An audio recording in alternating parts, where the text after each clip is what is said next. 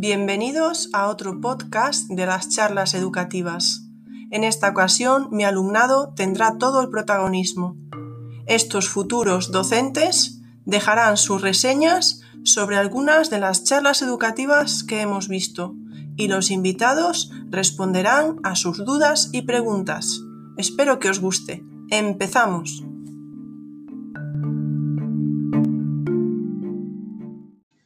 Hola, buenos días. Soy Beatriz y vengo a comentar la charla educativa del 13 de enero de Antonio Márquez Ordóñez. DUA en las aulas. El resumen es que en esta charla Antonio Márquez nos habla en profundidad sobre el concepto de DUA, el diseño universal para el aprendizaje. El DUA implica un cambio de mirada a la hora de diseñar el currículo, para que todos los alumnos, todos, puedan formar parte del aprendizaje habiendo una verdadera inclusión. Hay que cambiar la forma de evaluar el aprendizaje, de mantener a los alumnos motivados y de dotar al aula de flexibilidad. Lo que más me ha gustado de esta charla han sido los recursos que ha puesto Antonio Márquez a nuestro alcance, como la plantilla del pack TUA básico, dándonos unas claves para poder adaptar cada actividad al concepto DUA, también un repositorio con más de 200 actividades realizadas con este pack, organizadas por etapas, presentadas en un Geniali, y también la rueda del DUA, una rueda con recursos para el profesorado, dividida por pautas y por principios del DUA. Creo que la idea o aprendizaje eh, más importante que he sacado tras escuchar a Antonio ha sido darme cuenta de la importancia de tener en cuenta a todos los alumnos, con sus capacidades y necesidades, a la hora de diseñar y plantear las actividades en el aula, eliminando así barreras y posibilitando el aprendizaje de todos ellos, ofreciéndoles múltiples alternativas. Puede que en un principio el diseñar una actividad con el enfoque DUA eh, lleve más trabajo, pero gracias a su plantilla PAC DUA básico con las claves necesarias para adaptarlas al enfoque DUA, eh, creo que este proceso se puede ir internalizando y que con el tiempo se haga de forma natural. Recomendaría a todos mis compañeros que viesen esta charla porque considero que su contenido les va a ser muy útil, ya que Antonio Márquez nos proporciona muchas herramientas a la hora de poder aplicar un enfoque DUA en nuestro futuro como docentes, derribando así las barreras que no permiten una inclusión adecuada para todos los alumnos. Y las herramientas, como digo, son muy interesantes. Si le pudiera hacer alguna pregunta a Antonio, sería la siguiente. ¿Crees que en un futuro el DUA estará implantado en todas las aulas de todos los niveles educativos en España? ¿Y cuánto crees que tardaría en implantarse? Muchas gracias por todo. Un saludo. Hola Beatriz. Bueno, muchas gracias por haber seleccionado la charla que tuve el placer de hacer con Ingrid. Me alegra mucho que te haya gustado la propuesta que se hizo y, sobre todo que hayas valorado los recursos y las plantillas que pusimos a disposición vuestra y de todo el profesorado para poder eh, llevar el DUA a las aulas de una forma más rápida y más fácil. Eh, sobre la pregunta que hace, pues mira, mm, te diría que esto va a ser un periodo, mm, bueno, progresivo, donde poco a poco iremos tomando conciencia, que es lo más difícil, de la necesidad de incorporar todas estas alternativas en los diseños didácticos. Es probable que cueste mucho trabajo al principio por esa cantidad de trabajo que, extra que va a requerir, pero también tenemos que tener conciencia eh, de que mm, una vez que vayamos aplicando una serie de alternativas de manera continuada, mm, digamos que le cogeremos un poquito el truco y, seguro que no nos costará tanto trabajo hacerlo una vez que se, que se automatiza ese trabajo. Y además siempre que lo hagamos de forma colaborativa, eh, ya que la colaboración docente es fundamental la aportación de todos los docentes dentro de un, mismo diseño didáctico, cada uno ofreciendo sus potenciales, hace que se minimice, se minimice también el esfuerzo para hacerlo. Eh, no sé cuándo estará implantado en toda España, pero eh, con que cada vez más centros se vayan incorporando y cada vez más, más alumnos participen de manera efectiva en las aulas, ya habremos dado un gran paso. Así que Beatriz, muchas gracias y un saludo y espero que, que puedas aplicar todo esto tú también en, un aula eh, pronto. Chao. La charla que he elegido es la de música, pero no solo música por Bárbara. En el vídeo nos encontramos con una maestra de música, tutora y jefa de estudios de un colegio de primaria, a quien la situación del COVID y la escasez de recursos en su centro le ha llevado a generar nuevos recursos y materiales para el aula de música mm, de tipo que sean online. Además, a ella, mm, que se considera muy perfeccionista, le gusta crearlos a su manera y enfocándolos en sus alumnos. Eh, Bárbara comienza hablando de los recursos que utiliza para las clases y, y que ha creado una página de Geniali donde guarda todos los recursos musicales divididos en carpetas. Por un lado nos muestra los musicogramas y ritmogramas en forma de presentaciones, lecciones y materiales para el apoyo del aula. Nos cuenta que una vez tiene una idea la diseña en papel y hace dibujos y bocetos de ritmos, instrumentos y demás para después crear imágenes con el programa Procreate. Después monta vídeos con Keynote, que es un programa de presentación de diapositivas como el PowerPoint. Una vez tiene las imágenes montadas, las monta en el, perdón, las coloca en el programa donde se pueden superponer imágenes, repetir diapositivas, etc. Y así durante la clase los alumnos saben el sonido que va en cada momento e indica el cambio de una diapositiva a otra, es decir, de un ritmo o sonido a otro. Esto lo hace iluminando el instrumento y asigna colores a cada grupo y así cada, cada alumno o cada grupo eh, sabe qué parte le corresponde tocar. Por último, una vez tienen montados los vídeos, los sube a YouTube o Vimeo. Estas herramientas sirven, para, sirven como complemento para la clase y hace que sean más dinámicas y entretenidas y a los niños les cueste menos. Evidentemente conllevan mucho trabajo y, por ejemplo, los alumnos deben de conocer los patrones rítmicos antes de ponerse a tocar las palmas, por ejemplo. Eh, por otro lado, nos enseña el Geniali y los juegos donde tienen las presentaciones y materiales de apoyo. En el colegio donde trabaja tienen iPads y cada semana les toca, les toca un grupo. Eh, en su clase combina trabajo de pizarra y trabajo de iPad y para eso usa juegos, presentaciones, etcétera. Además de Geniali, usa otras herramientas como Sandbox, Educación y Escape. Eh, también se hacen revistas en Geniali con lo que llama más la atención de los alumnos, con información, enlaces y una lista de Spotify de algún músico.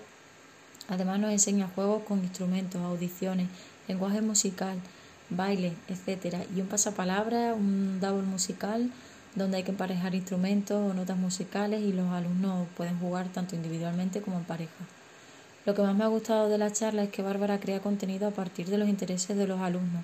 Así, por ejemplo, relaciona el temario con la temática Marvel. Además, en sus clases no solo se enseña música, sino que también se trabajan temas transversales como el papel de la mujer en la música.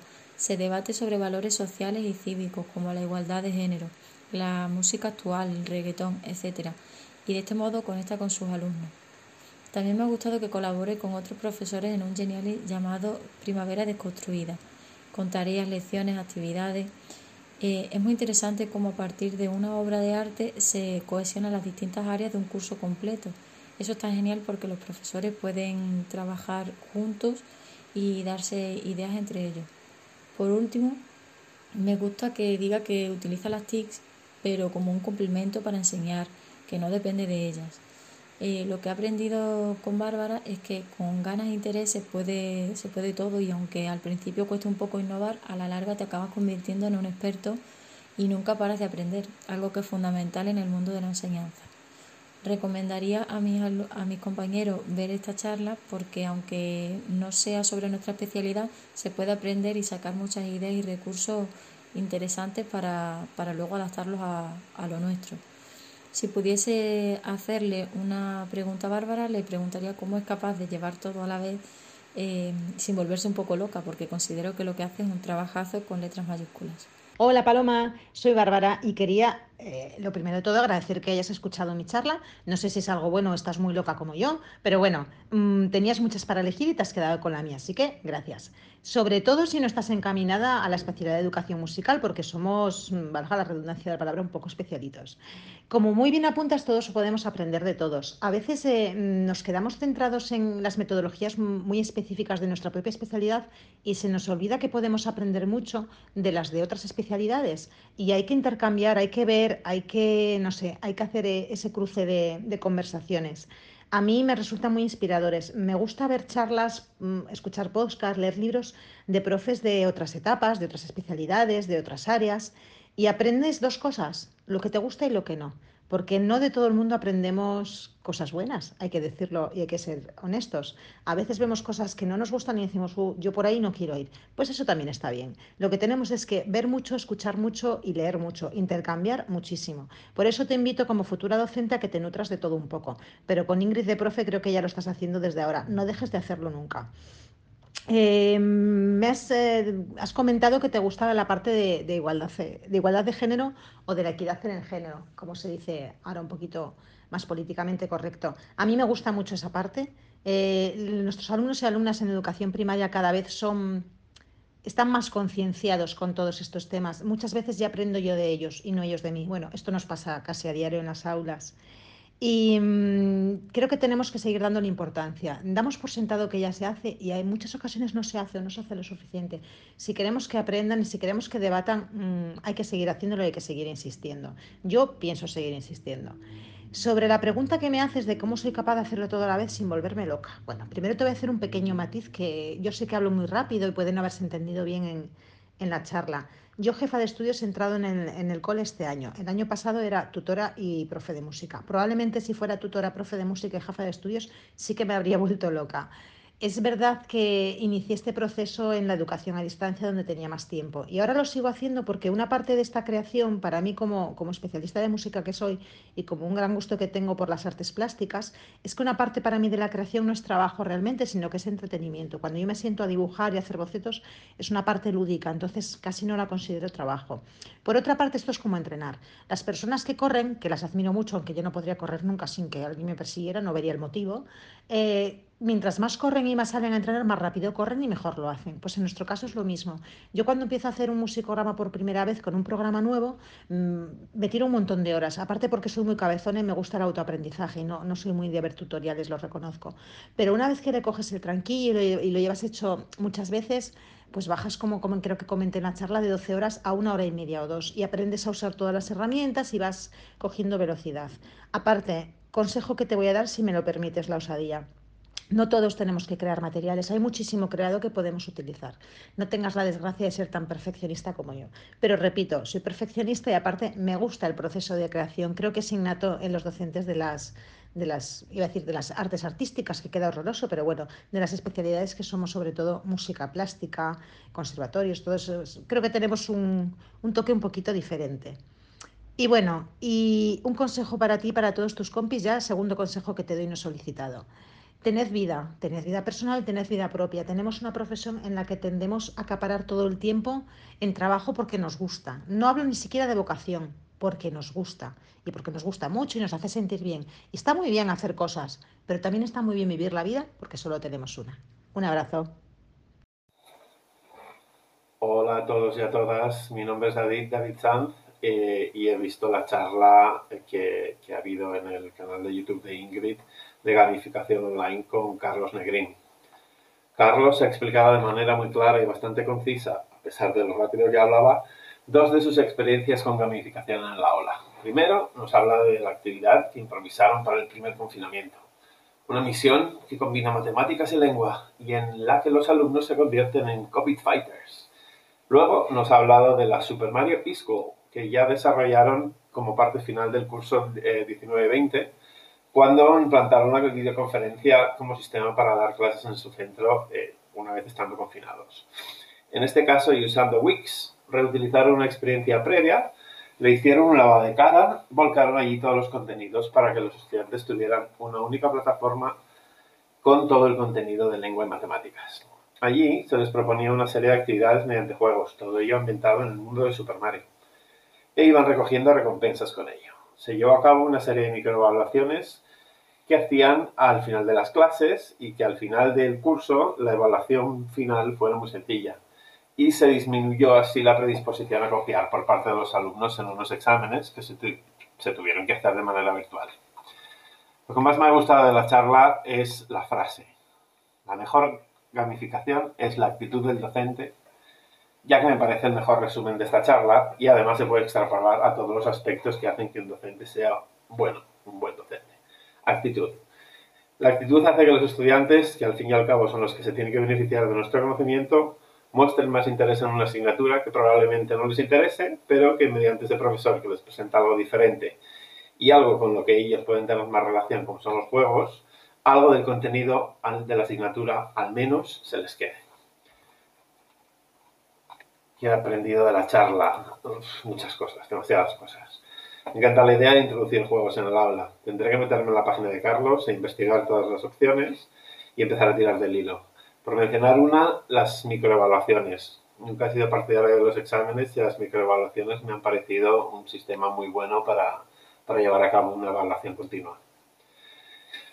Eh, recomendaría a mis compañeros ver la charla porque creo que hace mucha falta que las nuevas generaciones de docentes que ahora nos estamos formando entren en educación como ejemplos como el de Carlos. Su actitud, su pasión y la energía que desprende es contagiosa.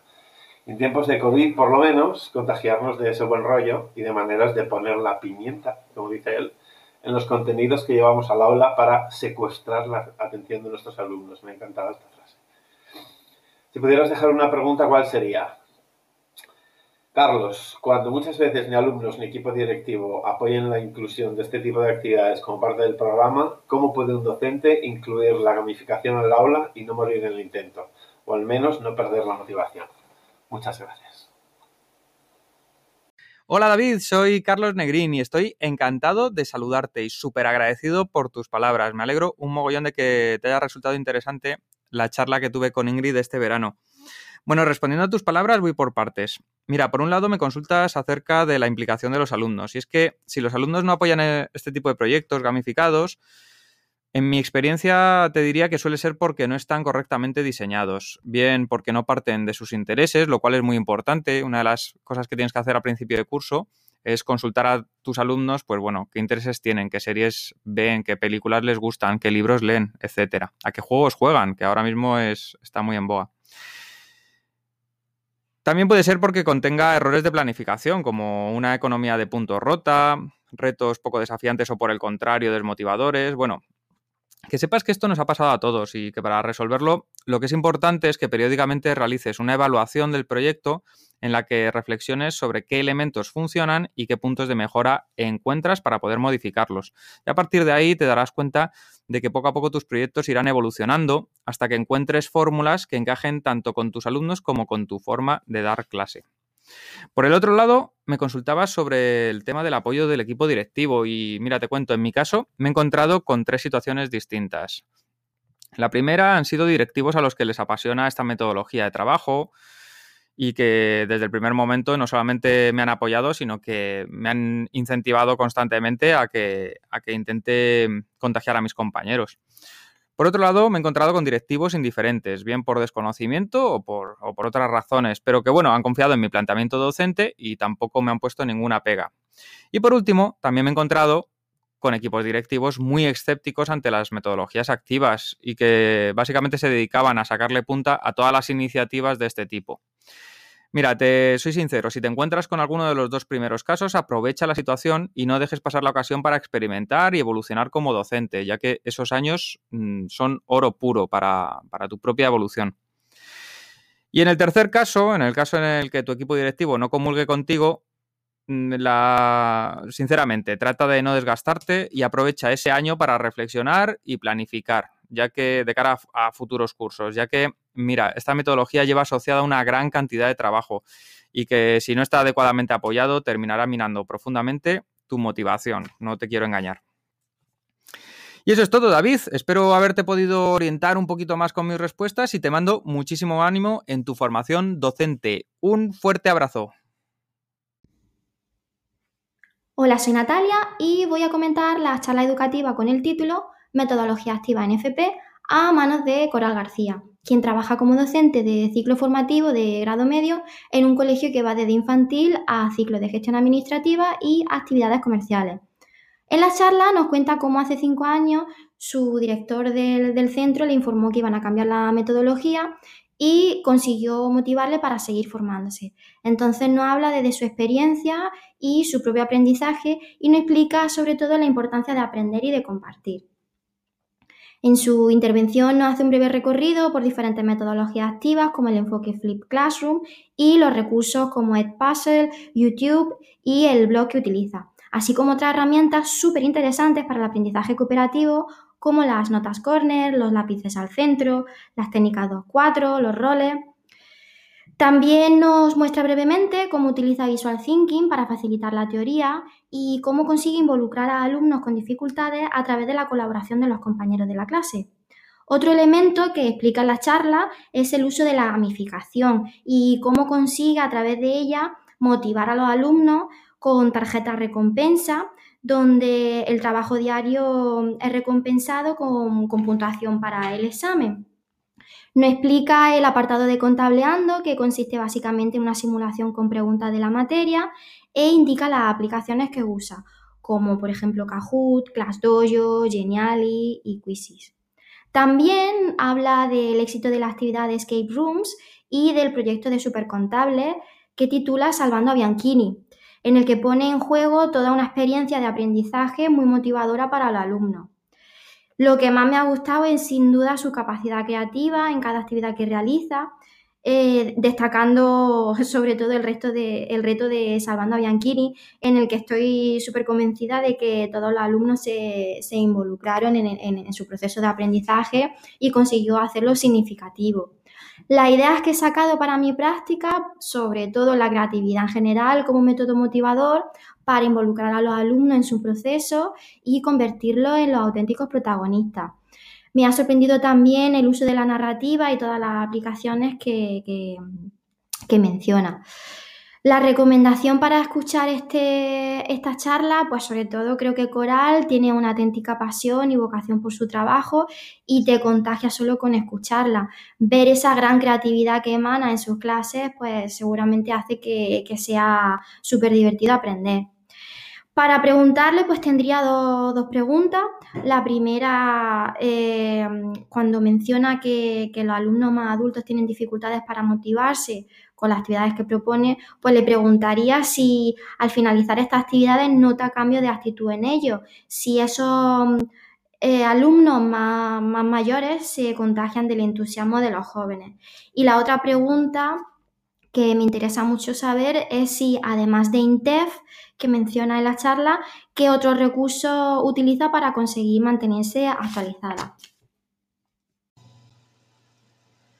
Hola Natalia, muchísimas gracias por haber escogido la, charla del canal de, Ingrid y después también por esa valoración tan, tan positiva y esa síntesis en la que la, la has resumido tan, tan perfectamente y además pues con ese toque tan positivo y tan agradable que, que has hecho. Entonces, bueno, pues mm, me ha hecho mucha, mucha ilusión y reitero mi agradecimiento.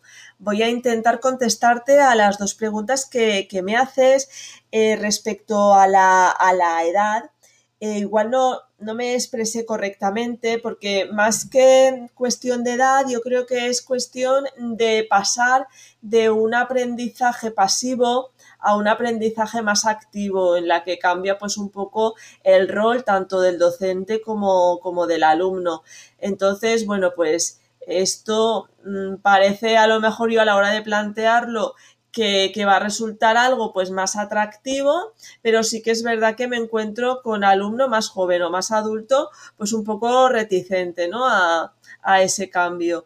Eh, yo creo que aquí he, aprendido primero a, explicarlo, no a, darlo por supuesto, sino a, explicar pues ese, ese cambio de, de rol y bueno, después también depende pues de, de, la forma de verlo cada uno. Por ejemplo, el tema de la gamificación, al ser algo más lúdico, pues a lo mejor hay personas que como no están acostumbradas eh, lo ven pues más como un entretenimiento que como algo académico en un primer lugar. Eh, luego cuando ya se dan cuenta de que están aprendiendo mientras, mientras juegan, pues si les ayuda para afianzar conceptos, va cambiando un poquito la, forma de verlo.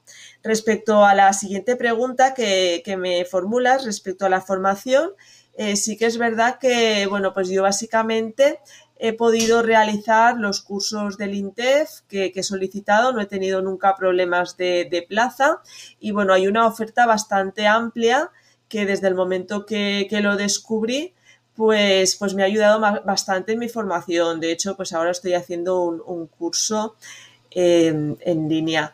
Eh, también en, la comunidad valenciana nosotros tenemos pues Cefire, que organiza también cursos para profesorado, sobre todo pues los que busco yo orientados a formación profesional.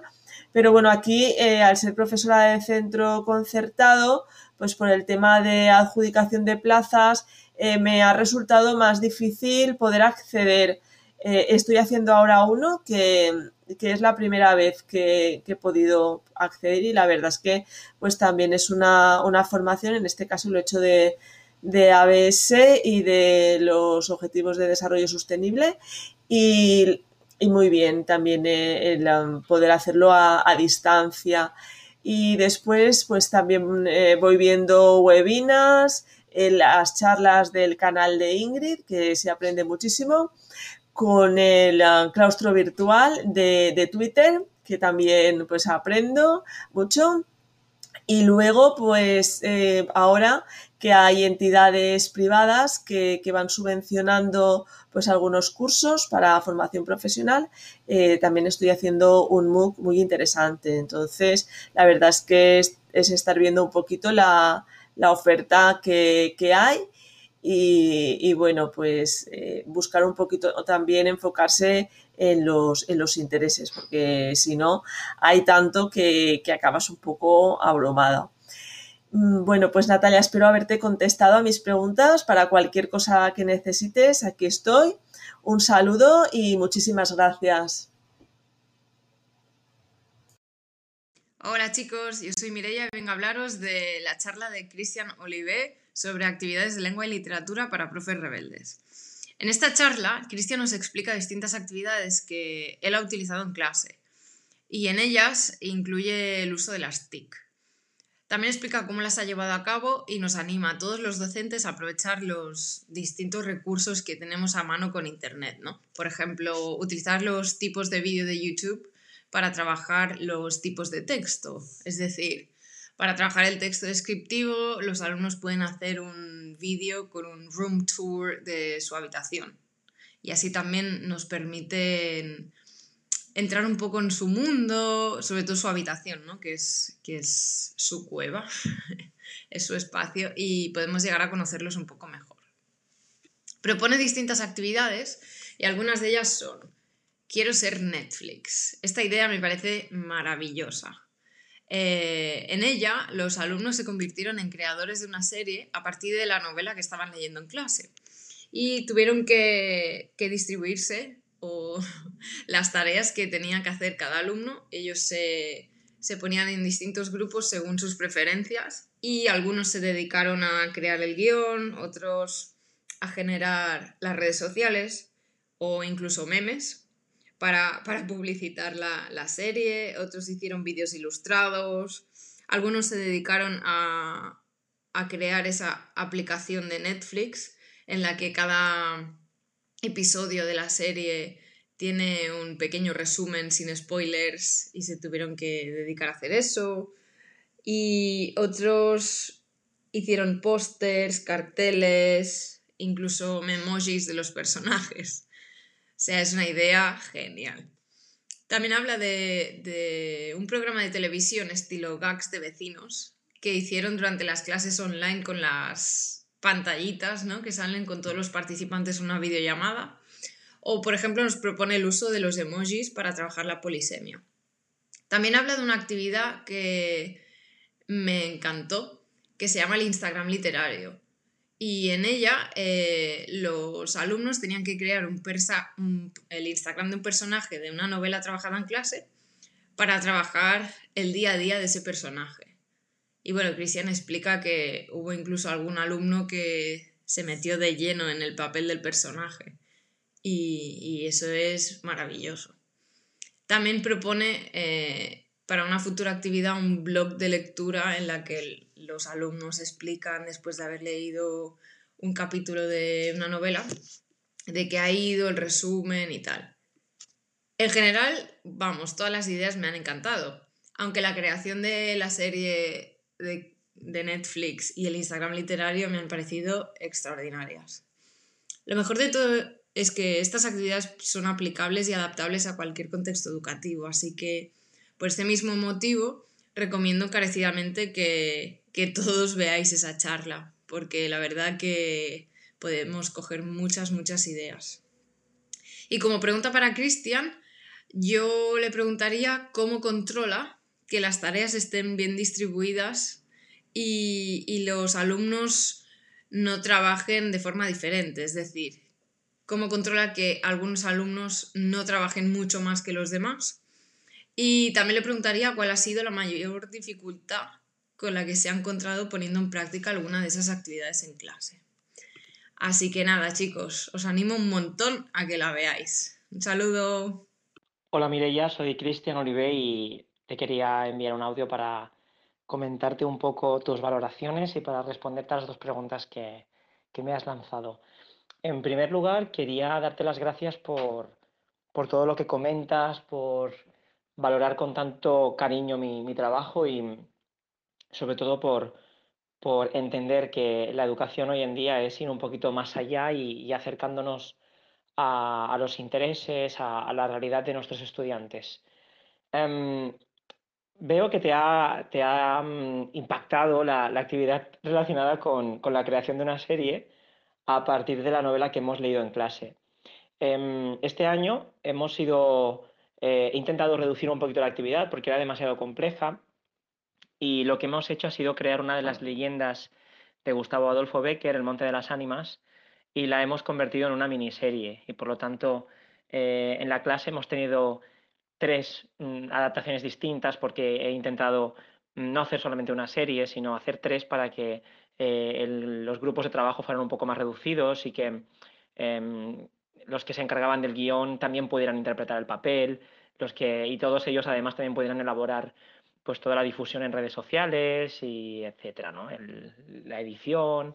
Y por lo tanto, pues aquí también te dejo la idea por si algún día te animas, porque es un poquito más realista y, la verdad que tengo un, buen recuerdo de, este año cuando, cuando lo hemos hecho. Eh, también veo que te ha, gustado la propuesta con Instagram y bueno, lo cierto, ya lo digo en la charla y, te lo, comento también por aquí, que realmente si, trabajamos lengua y, literatura, lengua en, concreto en este caso, y la trabajamos desde la realidad, ¿no? desde los entornos en los que ellos más se comunican y también los adultos, que hoy en día son las redes sociales, pues vale la pena ver cómo la lengua evoluciona, cómo la lengua cambia. Em, y eso quiere decir que la lengua sigue viva, ¿no? Y por lo tanto, les podemos demostrar que aquello gramatical que les estamos eh, intentando comentar en clase, lo semántico, lo pragmático, etcétera, pues no solamente está presente en los libros de texto, sino que también está presente en nuestro día a día y en el suyo, por supuesto. Y te voy a intentar responder las dos preguntas que no son nada fáciles.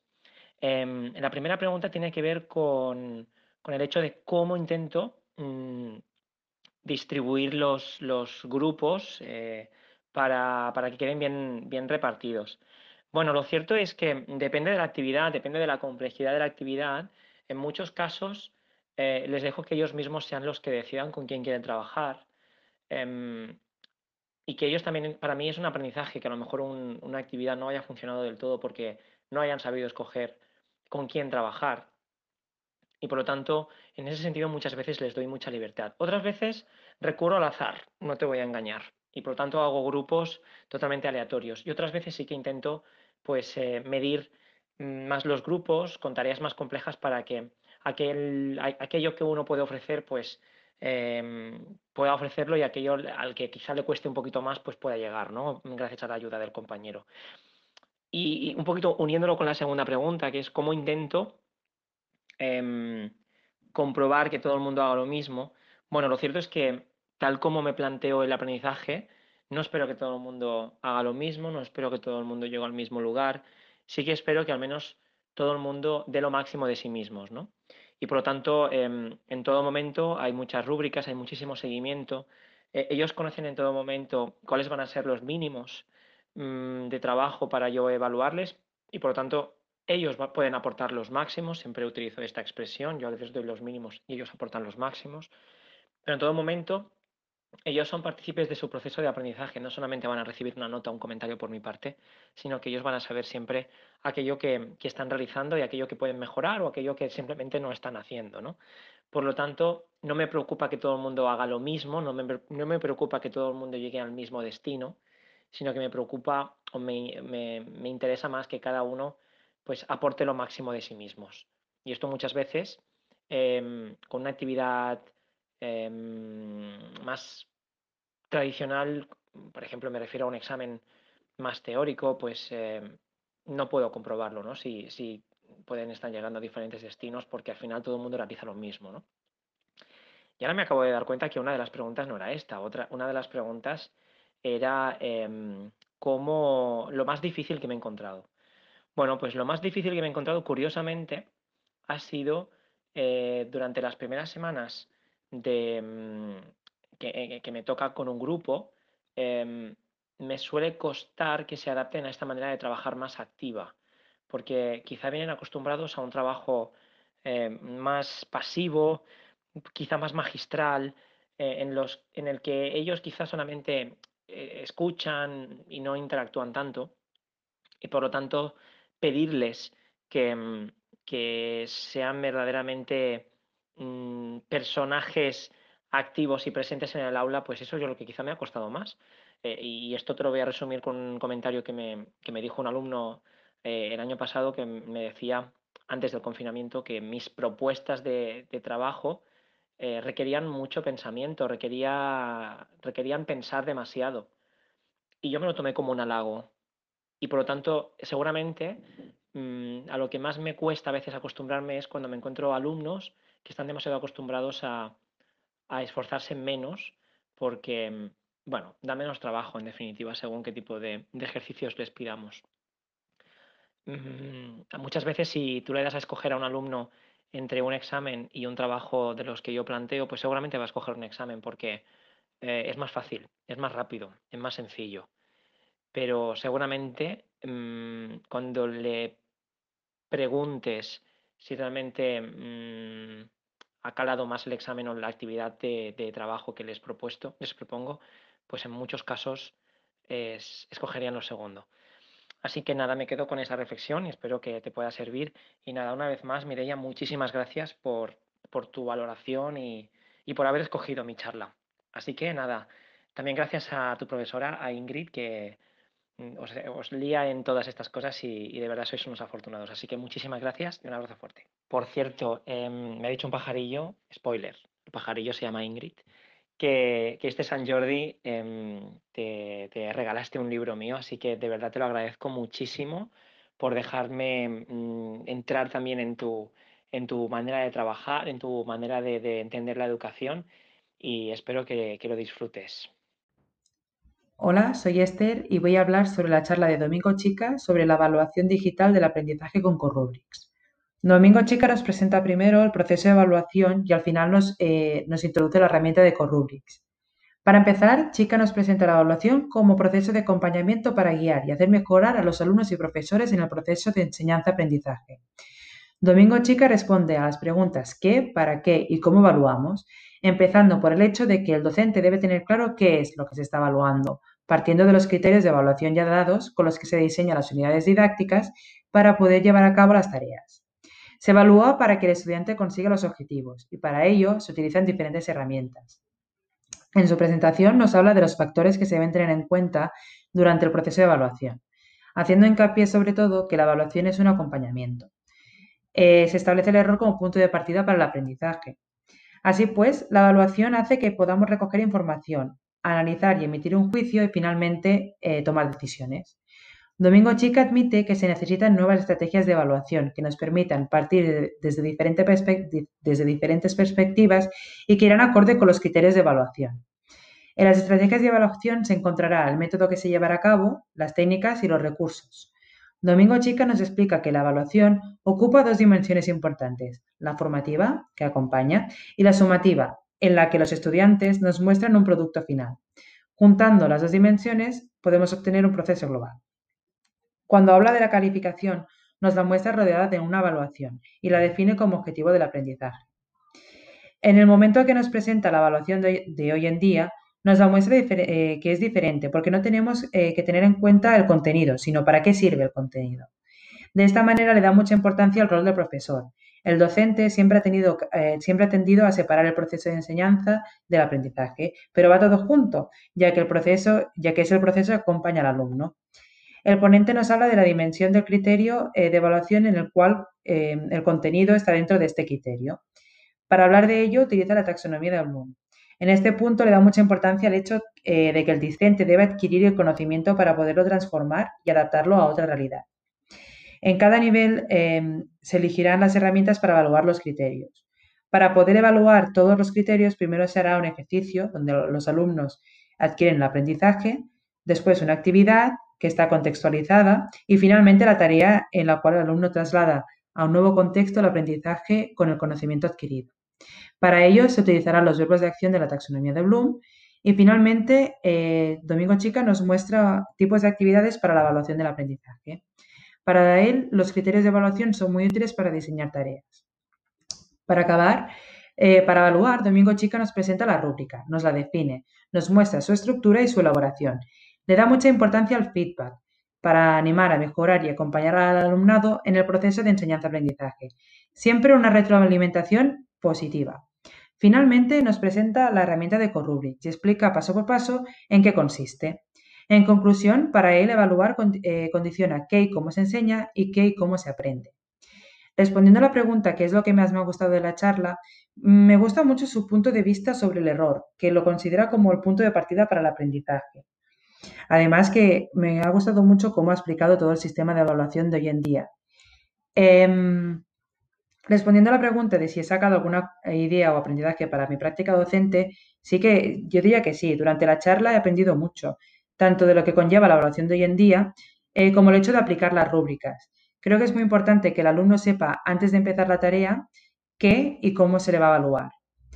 Eh, respondiendo a la pregunta ¿por qué recomendarías a tus compañeros la charla? Le recomendaría esta charla a mis compañeros porque creo que todos nosotros hemos crecido en un sistema de evaluación muy diferente al de ahora. Para ello, las rúbricas son una herramienta muy útil y Domingo Chico nos demuestra su funcionamiento y sus experiencias mm, muy claramente. Si pudieses dejar alguna pregunta para el ponente, ¿cuál sería? Le preguntaría que si él hiciese un examen, eh, ¿también utilizaría una rúbrica y se las dejaría ver a los, alumnos? Eh, eso es todo, gracias. Hola Esther, soy Domingo Chica. Un placer saludarte y en primer lugar, bueno, agradecerte que hayas elegido mi charla educativa como, bueno, como experiencia pues para poder llevar a cabo tu, análisis que me, ha parecido estupendo. Eh, fue un placer escucharte y bueno, has tratado todos los puntos fantásticamente. La verdad es que me ha encantado y me ha hecho mucha ilusión pues que bueno, lo hayas elegido para tu, para tu comentario. De nuevo, muchísimas gracias.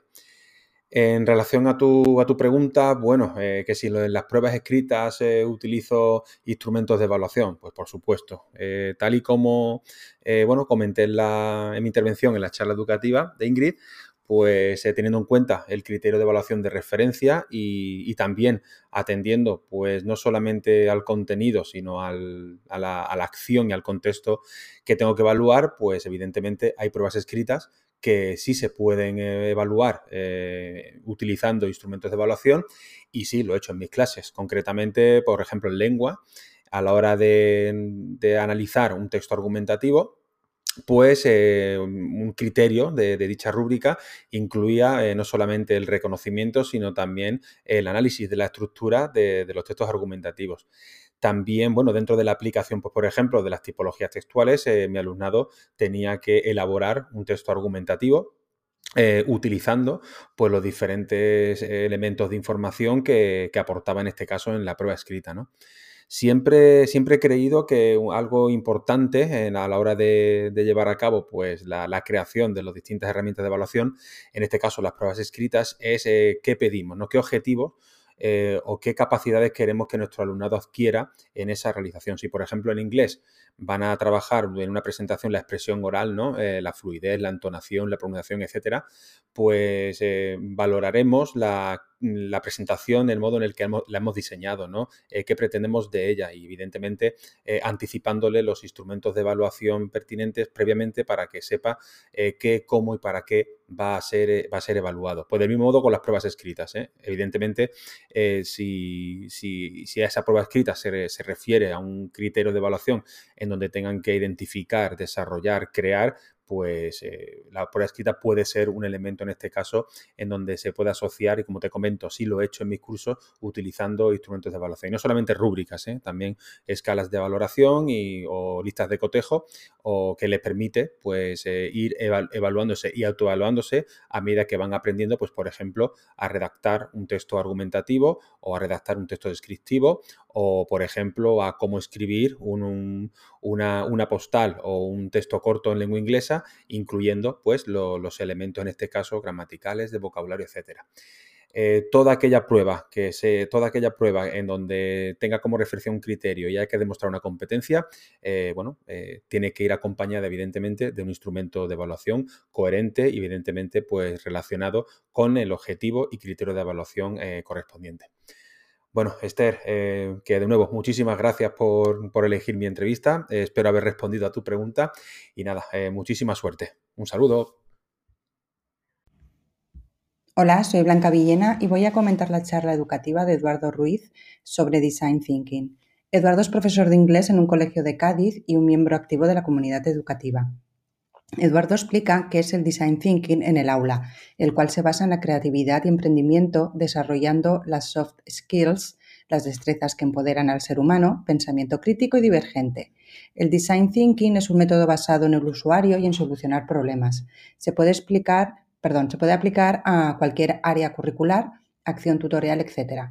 Está basado en la experimentación y el feedback. Es muy proactivo, una herramienta cooperativa y optimista, y asume el error como posibilidad para aprender. El Design Thinking consta de, cinco fases, que voy a resumir junto con los ejemplos prácticos explicados en la charla.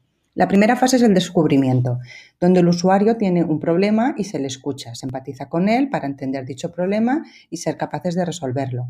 Aplicado a la educación sería la fase de escuchar y hacer preguntas tipo ¿por qué te pasa eso? ¿por qué te sientes así? En esta fase podemos empezar con la actividad número uno, donde se divide a la clase en grupos y en cada grupo hay un alumno que tiene un problema relacionado, por ejemplo, con la lectura, que no le gusta leer, que prefiere los videojuegos, etc. Este se lo comenta al resto del grupo y los otros miembros tienen que escucharle y hacerle preguntas. Pasamos a la segunda fase, que es la de interpretar toda la información anterior, definiendo el problema, sintetizándolo y definiéndolo. Pues cómo podríamos arreglarlo, cómo podríamos conseguir tal cosa, etcétera. En esta fase eh, engloba tres actividades. La primera es que sería la actividad 2, donde el resto del grupo hace una afirmación simple tipo, fulanito es una persona que no le gusta leer porque se aburre. Luego hacen dos listados separando los hechos de sus percepciones. La actividad 3 sería cómo podríamos solucionar el problema, ya que hay que desgranar el problema empezando por buscar posibles soluciones, como por ejemplo relacionar la lectura con los videojuegos, hacerla más divertida, etc. La actividad 4 sería la de las ideas locas. Cada miembro del grupo divide un folio en ocho trazas, en ocho cuadritos, trazando líneas. Con un temporizador, el profesor eh, les da X segundos para dibujar una idea loca para intentar solucionar el problema. Luego pasamos a la fase número 3, que sería la ideación, donde es la fase de soñar, de imaginar y pensar, que sí que se puede solucionar el problema. Para Eduardo, esta fase también es la del fracaso, ya que opina que el fracaso es bonito para impulsar nuevos retos y, soluciones. En esta fase tenemos la actividad número 5, que sería la de matar ideas, donde hay que rechazar las ideas que no van a funcionar. Es como crear un cementerio de, cementerio de ideas. Los alumnos se cambian de asiento y presentan sus ideas a otro compañero. Si al compañero no le gusta, la tacha. La actividad 6 sería la feria de ideas, donde cada alumno vota la idea que más le gusta de sus compañeros. Entonces la idea es desarrollar eh, las dos ideas que más han gustado. En la fase 4, que es la de la experimentación, eh, tenemos que, ya tenemos claro lo que queremos y entonces tenemos que sacar el prototipo. Aquí tenemos la actividad número 7, que es la de crear el prototipo pues, con cartón, papel albal, Playmobil, plastilina, etc. Eh, la actividad número 8 sería una especie de citas rápidas donde cada miembro del grupo intenta vender su producto y obtiene feedback de los compañeros. Eh, la 9 es cuando se decide cambiar algo o no del producto según el feedback obtenido de los compañeros.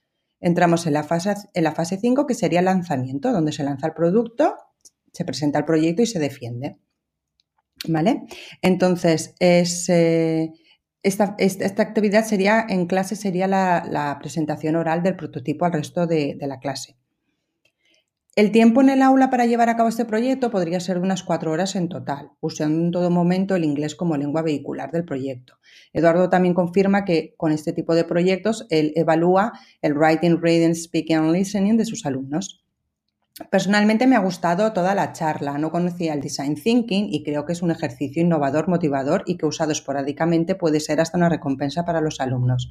Además, en la actividad 10 tienes la excusa perfecta para enseñarles algunas nociones básicas de cómo hacer una buena presentación, entonación, focalizar, etc. No sé cómo ni cuándo, pero no tengo duda de que algún día aplicaré esta metodología cuando sea docente y se me presente la oportunidad. Recomiendo la charla porque se explica el, fundamento teórico del design thinking junto con ejemplos prácticos, lo que ayuda a entender cómo se podría llevar a cabo en el aula.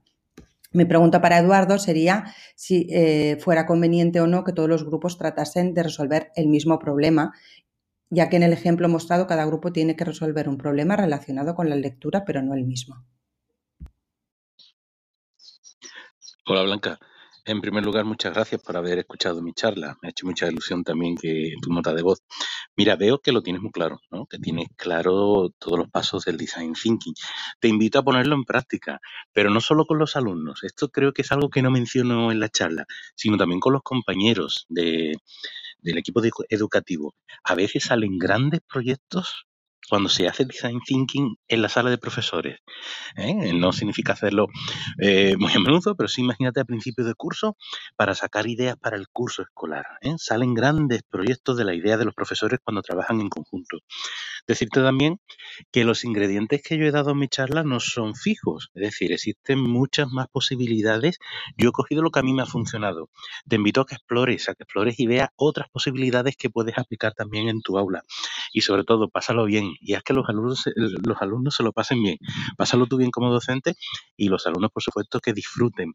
Yo creo que cuando los alumnos exponen sus propias ideas, cuando ellos tienen que trabajar sobre algo que han creado, ellos conseguimos con ello el engagement, ¿no? el, compromiso y, y el entusiasmo con lo que hacen. Así que, bueno, yo creo que es una herramienta buenísima para favorecer la creatividad y el emprendimiento de nuestros alumnos, que son las dos soft skills claves que se tratan con, con el design thinking. Así que bueno, Blanca, muchas gracias por todo y espero que, te sirva esta nota. Hola, mi nombre es Emma y la charla que he escogido para comentar es Veo, pienso, luego aprendo, de Garbiñe Laralde. Comienza de manera muy visual, como no, con un vídeo que muestra el desarrollo de un niño, el cual parte de lo que parece una falta de conocimiento, pero más fundamentalmente de una falta de confianza en sí mismo, en sus habilidades. Este escenario ha sido muy bonito desde mi punto de vista, además de ilustrativo porque es la profesora, a través de las estrategias que utiliza, quien consigue motivar al alumno a desarrollar su propio proceso de aprendizaje y al, final destacar en un ámbito en el que pensaba que no sabía nada. La idea de que el éxito está dentro de cada uno de nosotros y solamente hay que saber sacarlo, me impacta mucho, porque al final esa responsabilidad reside en nosotros como docentes. A partir de ahí, la ponente presenta eh, los elementos visuales necesarios para realizar un mapa de visual thinking y después se centra en los elementos de pensar, cosa que asegura ser más complicada que la parte visual. La clave, según Laralde, es en usar el lenguaje visual para articular significados. Para finalizar, explica los pasos para la realización de un mapa de Visual Thinking. Esto es, plasmar los contenidos en texto de manera visual para poder asimilar, organizar y profundizar en los mismos. Partiendo de lo visual, se incorpora contenido a través del pensamiento, de modo que se interiorizan y se aprenden. Lo que más me ha gustado han sido las herramientas y ejemplos prácticos.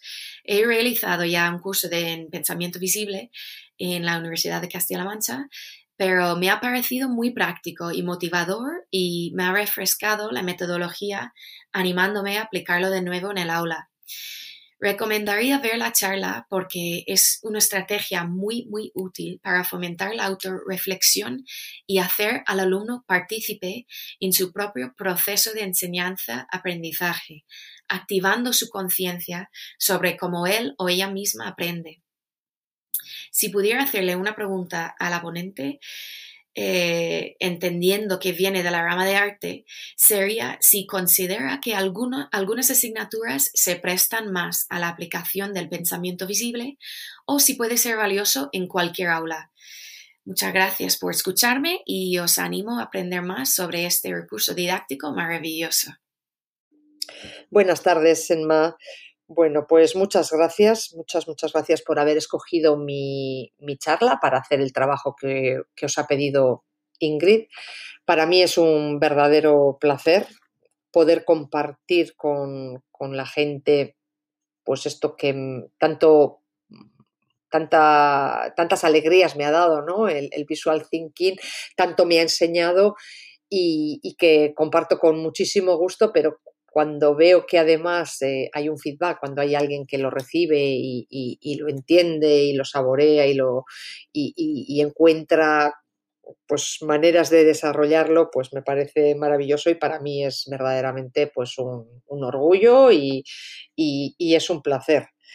Entonces, eh, bueno, no podía dejar de contestarte, evidentemente, porque tú has hecho un, esfuerzo y, yo mm, quiero, quiero recompensarte de alguna manera o devolverte ese, ese, trabajo que te has tomado eh, por analizar mi, charla, ¿no? mi, propuesta.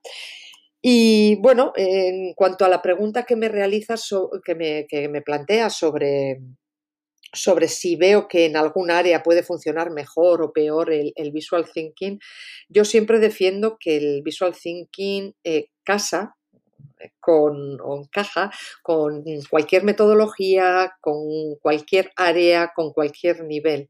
Es decir, para mí es, un, es una herramienta transversal porque lo único que ofrece es una manera diferente de comunicarse. Es decir, eh, el visual thinking para mí es escribir con dibujos, organizar con dibujos aquello que de otra manera pues lo hacemos con, texto. Entonces, ese es un poco mi, planteamiento y desde ahí trabajo y desde ahí investigo.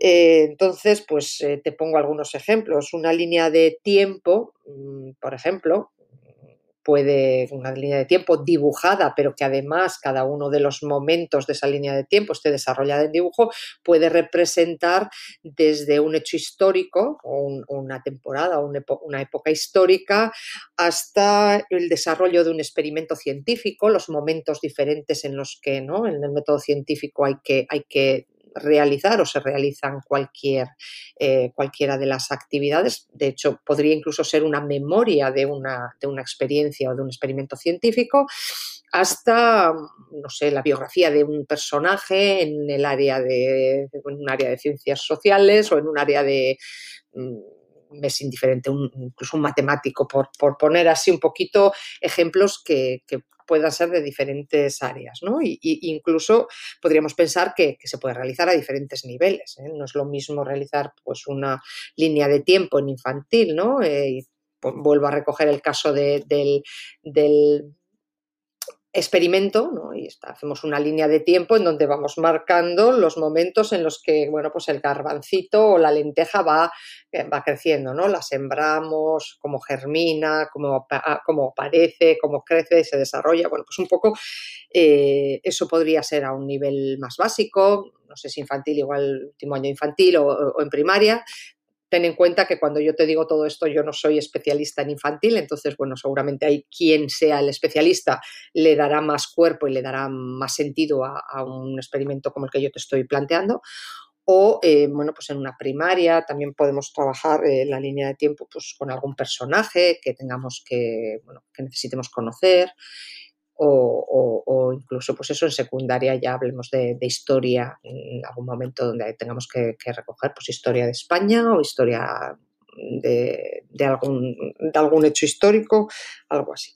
Eh, luego eh, existen otros, ¿no? he recurrido a la línea de tiempo pues porque es la, representación más sencilla, ¿eh? es una línea, pero luego pues podríamos hablar de taxonomías y todas las taxonomías podrían estar relacionadas con el dibujo de datos, ¿no? un área tan interesante y tan actual como, como tan, tan, tan en este momento tan en, el candelero, ¿no? Como es la la, visualización de datos, ¿no? Eh, eh, se recogen tantos datos hoy en nuestro día que, hoy en día que a esos hay que darle forma. Entonces, bueno, pues el visual thinking puede hacer, evidentemente, estamos en el, ámbito escolar, pues podemos eh, trabajar con eso, pues, pues, eso, desde infantil, ¿no?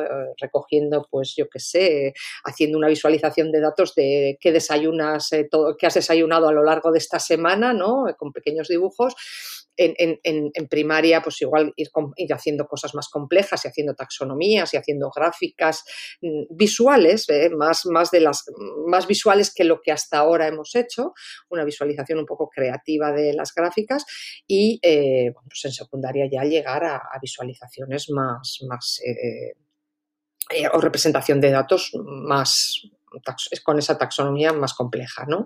Bueno, son algunos de los ejemplos que se me ocurren. El, audio se me está ya alargando mucho y tampoco quiero aburrirte, pero bueno, esa, eh, quería responderte realmente a, bueno, con, un esfuerzo similar al que, al que has hecho tú. ¿Eh? aunque como verás este audio es bastante improvisado y yo creo que detrás del audio que has preparado tú hay mucho, mucho, mucho trabajo porque has hecho una locución mm, muy interesante, muy, muy, muy adecuada, ¿eh? con, manteniendo los tiempos, eh, con una voz clara, expresándote de manera muy adecuada. Entonces, bueno, pues te felicito porque realmente creo que detrás hay y, tengo que confesarlo, por cuestiones de tiempo, eh, yo estoy ahora mismo improvisando y dándote la, respuesta de manera un poco pues, eh, eh, sobre la marcha. Entonces, bueno, pero espero, no quería dejar pasar el tiempo porque si no mm, iba a ser complicado ofrecerte este, este feedback. Y nada, pues ánimo y cualquier otra duda que tengas, pues por medio de Ingrid sabes que aquí me tienes. Un saludo muy cordial. Hola, soy Teresa y voy a comentar la charla educativa de educación infantil a distancia con Chuso Gómez y Elena Gozálvez, maestros de educación infantil. Los ponentes han dado su punto de vista acerca de la educación infantil a distancia durante la época del confinamiento y los aprendizajes adquiridos de ello. Ha comenzado Chuso remarcando que la innovación no tiene por qué ir ligada solo a la tecnología como muchos pensamos, sino que tiene que estar ligada a la metodología. Trabajar por ambientes de forma colaborativa, a través de valores, a través del ABP. En educación infantil y sobre todo en la educación online, el principio básico es la comunicación con la familia y por supuesto esto implica tener mucha empatía y paciencia. Después de un curso lectivo lleno de incertidumbre, Chuso apunta que en el caso de que se fuera a repetir una situación de confinamiento, lo ideal sería aprovechar el principio de curso para formar aquellas familias a las que pudiera costarles más una situación de educación a distancia. Una vez metidos en el confinamiento, Chuso dice que hay que trabajar sobre todo las inteligencias múltiples, así como las familias múltiples, porque hay que tener muy en cuenta que cada familia tiene una situación muy diferente y hay que ser flexibles con todas y cada una de ellas.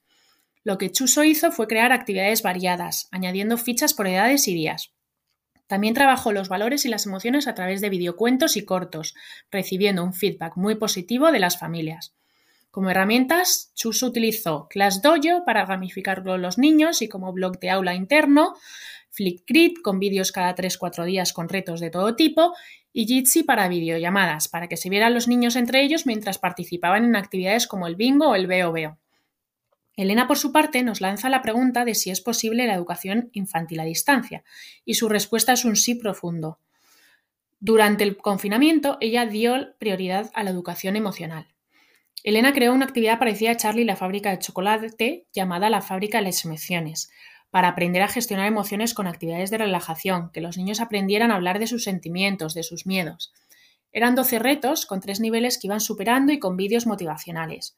Las insignias eran los billetes dorados y había tres recompensas grupales, uno por cada nivel, para cuando los niños volvieran al cole. Al final, el 100% de las familias estaba muy agradecida de haber llevado a cabo este proyecto. Para Elena, trabajar por, proyectos es mágico, ya que pone el foco en el niño, le motiva, enciende la chispa del aprendizaje. Trabajaron con un proyecto de los superhéroes al rescate de las abejas, con propuestas semanales flexibles, trabajando en rutinas diarias, asambleas inclusivas, la investigación, la lectoescritura, psicomotricidad.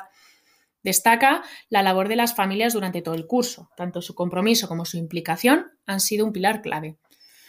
Las herramientas que ha utilizado para llegar al alumnado han sido Telegram, para que no perdieran el contacto entre ellos, y también su blog, El Nido de Pipi, vídeos motivacionales, Genialis, Simbaloo, Padlet, ¿Y qué haría Elena en caso de un nuevo confinamiento? Prepararía un curso mágico, como dice ella. Dice que lo primero sería informar y preparar a las familias. Y también volvería a usar Telegram y las demás herramientas que hemos comentado para seguir trabajando en la educación emocional y, por supuesto, seguiría con el ABP. Nos cuenta que a ella el ABP le resulta fascinante, porque se trata de un método en el que el alumno es el total protagonista y se consigue generar un aprendizaje significativo. Además, la motivación se dispara exponencialmente y cada alumno puede desarrollar su propio talento. Otro aspecto muy importante es que se respetan los ritmos de aprendizaje de cada alumno. Para que todo esto funcione, según Elena, debemos abrir la mente y hay tres cosas fundamentales. Que el primero que tiene que estar motivado eres tú, para así contagiar a tus alumnos, y no debemos olvidar que se aprende mejor de aquello que nos emociona, y para ello debemos crear buenas historias. Según ella, tenemos la gran suerte de que los niños son una bomba de ilusión y aprendizaje. Es verdad que la distancia, lo que les llega, no les llega igual de intenso, ya que el 98% del aprendizaje infantil es sensorial, manipulativo y social. Pero queda claro que otra educación infantil es posible. Lo que saco de esta charla es que hay muchos enfoques diferentes a la hora de enseñar y que hay que sacar lo mejor posible de los alumnos como de uno mismo, como docente ya no solo en educación infantil, sino en cualquier etapa, y que la colaboración y ayuda entre los docentes es primordial para que todos podamos aprender y desarrollarnos. Recomiendo la charla porque ambos maestros nos inspiran a la hora de llegar al alumnado creando emociones, y eso es clave a la hora de enseñar y transmitir. Les preguntaría que cómo consiguen transmitir tanta paz y alegría a las familias en momentos complicados. Muchas gracias a todos por vuestra atención.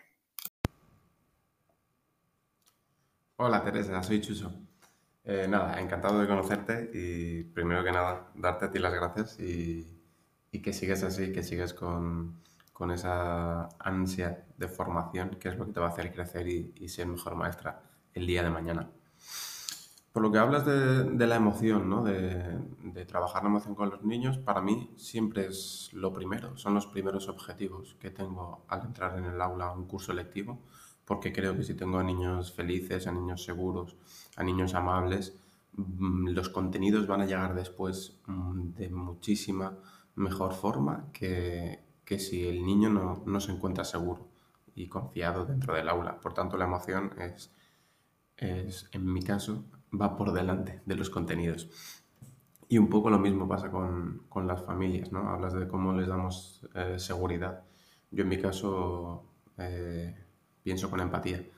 Eh, si creo que yo voy a estar del día de mañana con mis hijos o mis hijas dentro del aula, ¿cómo voy a querer que me trate el maestro o la maestra? Pues así es lo que hago yo con ellos. Intentar siempre darles mucha confianza. Con, con las herramientas digitales lo que intento hacer siempre es, es abrir una ventana de mi aula afuera, mandarles vídeos, fotos de todo lo que hacemos en el día a día para que vean cómo trabajamos, cómo aprendemos, cómo se sienten sus niños y niñas dentro de mi clase. Y, por eso, aunque use metodologías innovadoras que a veces eh, puede llegar a crear algo de, controversia con algunas familias que me ha pasado, pero, pero al final a la larga siempre, siempre ven que, que como jugamos en clase, lo que dices con la emoción, con el juego, con diferentes tipos de metodologías, al final sus niños y niñas aprenden y, creo que, que ven que, los niños y niñas crecen de multitud de maneras. ¿no? Así que, como te digo, ese trabajo de la emoción hay que hacerlo tanto con las familias como con los niños y, abrir, abrir las puertas de tu aula, que, la familia al final es, es el primer el primer pilar que tiene el niño en su crecimiento personal y, tenemos que trabajar en colaboración con ellos. Hola Teresa, qué alegría escucharte. Soy Elena Gozálvez del Nido de Pipi. En primer lugar, eh, agradecerte enormemente que hayas elegido nuestra charla educativa para comentarla. Ha sido todo un honor y un placer escucharte. En segundo lugar, respondiendo a tu pregunta sobre las familias, decirte que fomentar su implicación y colaboración en la educación escolar de sus hijos es fundamental. Y cuando ven que realmente sus niños y niñas vienen motivados al cole y que tu metodología intenta adaptarse lo máximo posible a ellos y ellas y no al contrario, es cuando valoran tu trabajo y les llega la ilusión que ponemos en ello. Y por último, como dije en la charla y siempre digo, hagas lo que hagas en la docencia, intenta siempre crear un curso mágico, Abre tu mente, crea grandes historias para tu alumnado y sobre todo mantén tu propia motivación latente para poder transmitirla a los demás. Muchísimas gracias de nuevo por recomendar nuestra charla. Un saludo. Hola, yo soy Bárbara y vengo a comentar la charla educativa de Iris Caraval sobre la inclusión y atención educativa del alumnado con necesidades especiales la persona que, da la conferencia, es decir, Iris, eh, proporciona unas bases para la inclusión. Habla de que hace falta una formación específica para la inclusión, hace falta oferta de formación y no solo oferta de formación, sino también el tiempo necesario para poder formarse. También se necesita adaptar todo el aprendizaje a niños con diversidad funcional. Em, hacen falta entornos adaptados tanto físico como estructuralmente. Eh, también hace falta accesibilidad cognitiva y saber lo que es el rigor científico, por ejemplo, en cuanto a rechazar pseudoterapias para no perder el tiempo. Mm, es decir, si mm, al colegio le ofrecen un curso eh, que no sea mm, realmente probado de forma científica, pues es mejor evitarlo. Em, en ese caso también hace falta más formación para profesores para que puedan saber discernir entre un, tipo de curso y otro. También hace falta una buena actitud, un movimiento hacia la inclusión, ser empáticos. Y apuntar también que es necesario que existan personas especializadas para poder llevar a cabo la inclusión, es decir, poder contar con ellas. Eh, hace falta recursos humanos, invertir en ello, por ejemplo, eh, contar con docentes, con fisioterapeutas, logopedas, terapeutas, psicólogos educativos y también que haya unos protocolos muy claros y realistas para la detección e intervención primaria. Al final, Iris hace una recapitulación de todo y menciona que hace falta, sobre todo, tener una gran inversión económica, ya que los recursos parece que son escasos desde su experiencia. También hace falta un pensamiento lógico y realista, valorando siempre la opinión de la familia. Y profesores y familia tienen que mm, tirar del carro, entre comillas, todos a una. Y finalmente hace falta actitud y buen corazón eh, y tener mucha paciencia y ser empáticos. Desde mi perspectiva, eh, esta charla ha sido súper mm, enriquecedora porque, porque en mi caso yo no, no sabía nada sobre la inclusión y la atención del alumnado con necesidades especiales. Y en ese sentido, he visto también que, que me ha servido muchísimo el hecho de Mm, haber, haberme enfrentado con siglas que no conocía y con necesidades especiales que no conocía. Eso me ha ayudado a familiarizarme un poco más con, este vocabulario que, al que nos vamos a enfrentar todos, no solo yo, sino también mis compañeros. Por eso se lo recomendaría totalmente a ellos si quieren familiarizarse un poco con estas necesidades especiales que seguro encontraremos. Y finalmente, si pudiese dejarle una pregunta a Iris, le preguntaría que si ella alguna vez, eh, que supongo que sí, eh, teniendo eh, alumnos con, con TEA, que, qué recursos ha, ido utilizando y que si se podrían usar de la misma forma en primaria y secundaria y cómo adaptarlos a, a los alumnos de secundaria con TEA. Así que nada, muchísimas gracias y un saludo a todos. Buenas, mm, primero muchas gracias por, por, ver la charla y por interesarte por el tema. Eh, respecto a tu pregunta, te comento. En, yo no soy especialista en secundaria, soy en primaria e infantil, entonces eh, no puedo tampoco darte una gran aportación porque mi experiencia en secundaria es en centro de educación especial. Pero en esencia más o menos va por lo que te voy a comentar. Las adaptaciones para niños niñas, bueno, adolescentes con TEA, en secundaria eh, depende del tipo de necesidad. Eh, por un lado sería escoger en función del nivel de competencia curricular eh, los objetivos que se marcan por cada asignatura y adaptarlos a ese nivel de competencia o a las necesidades de acceso. Eh, se pueden realizar adaptaciones del contenido con pictogramas y o en otros casos, si no se requieren, pues simplemente con códigos de color o, simplificando la información, con esquemas y muchos apoyos visuales. En el caso de la intervención en secundaria con adolescentes con TEA, va un poco en la línea de infantil y primaria, pues ayudarles a darles estructura, anticiparse, gestionarse y en algunos casos, en función de la necesidad, eh, seguir interviniendo en, en, todo lo que tiene que ver con el área de la comunicación con sistemas aumentativos. El problema en secundaria y TEA es que los casos que suelen llegar a instituto o bien son casos tipo TEA tipo Asperger o un TEA muy leve, grado 1, en el que está muy trabajado y más o menos sigue el nivel de competencia curricular. Los casos un poquito con mayor necesidad suelen estar integrados dentro de aulas específicas en el propio instituto.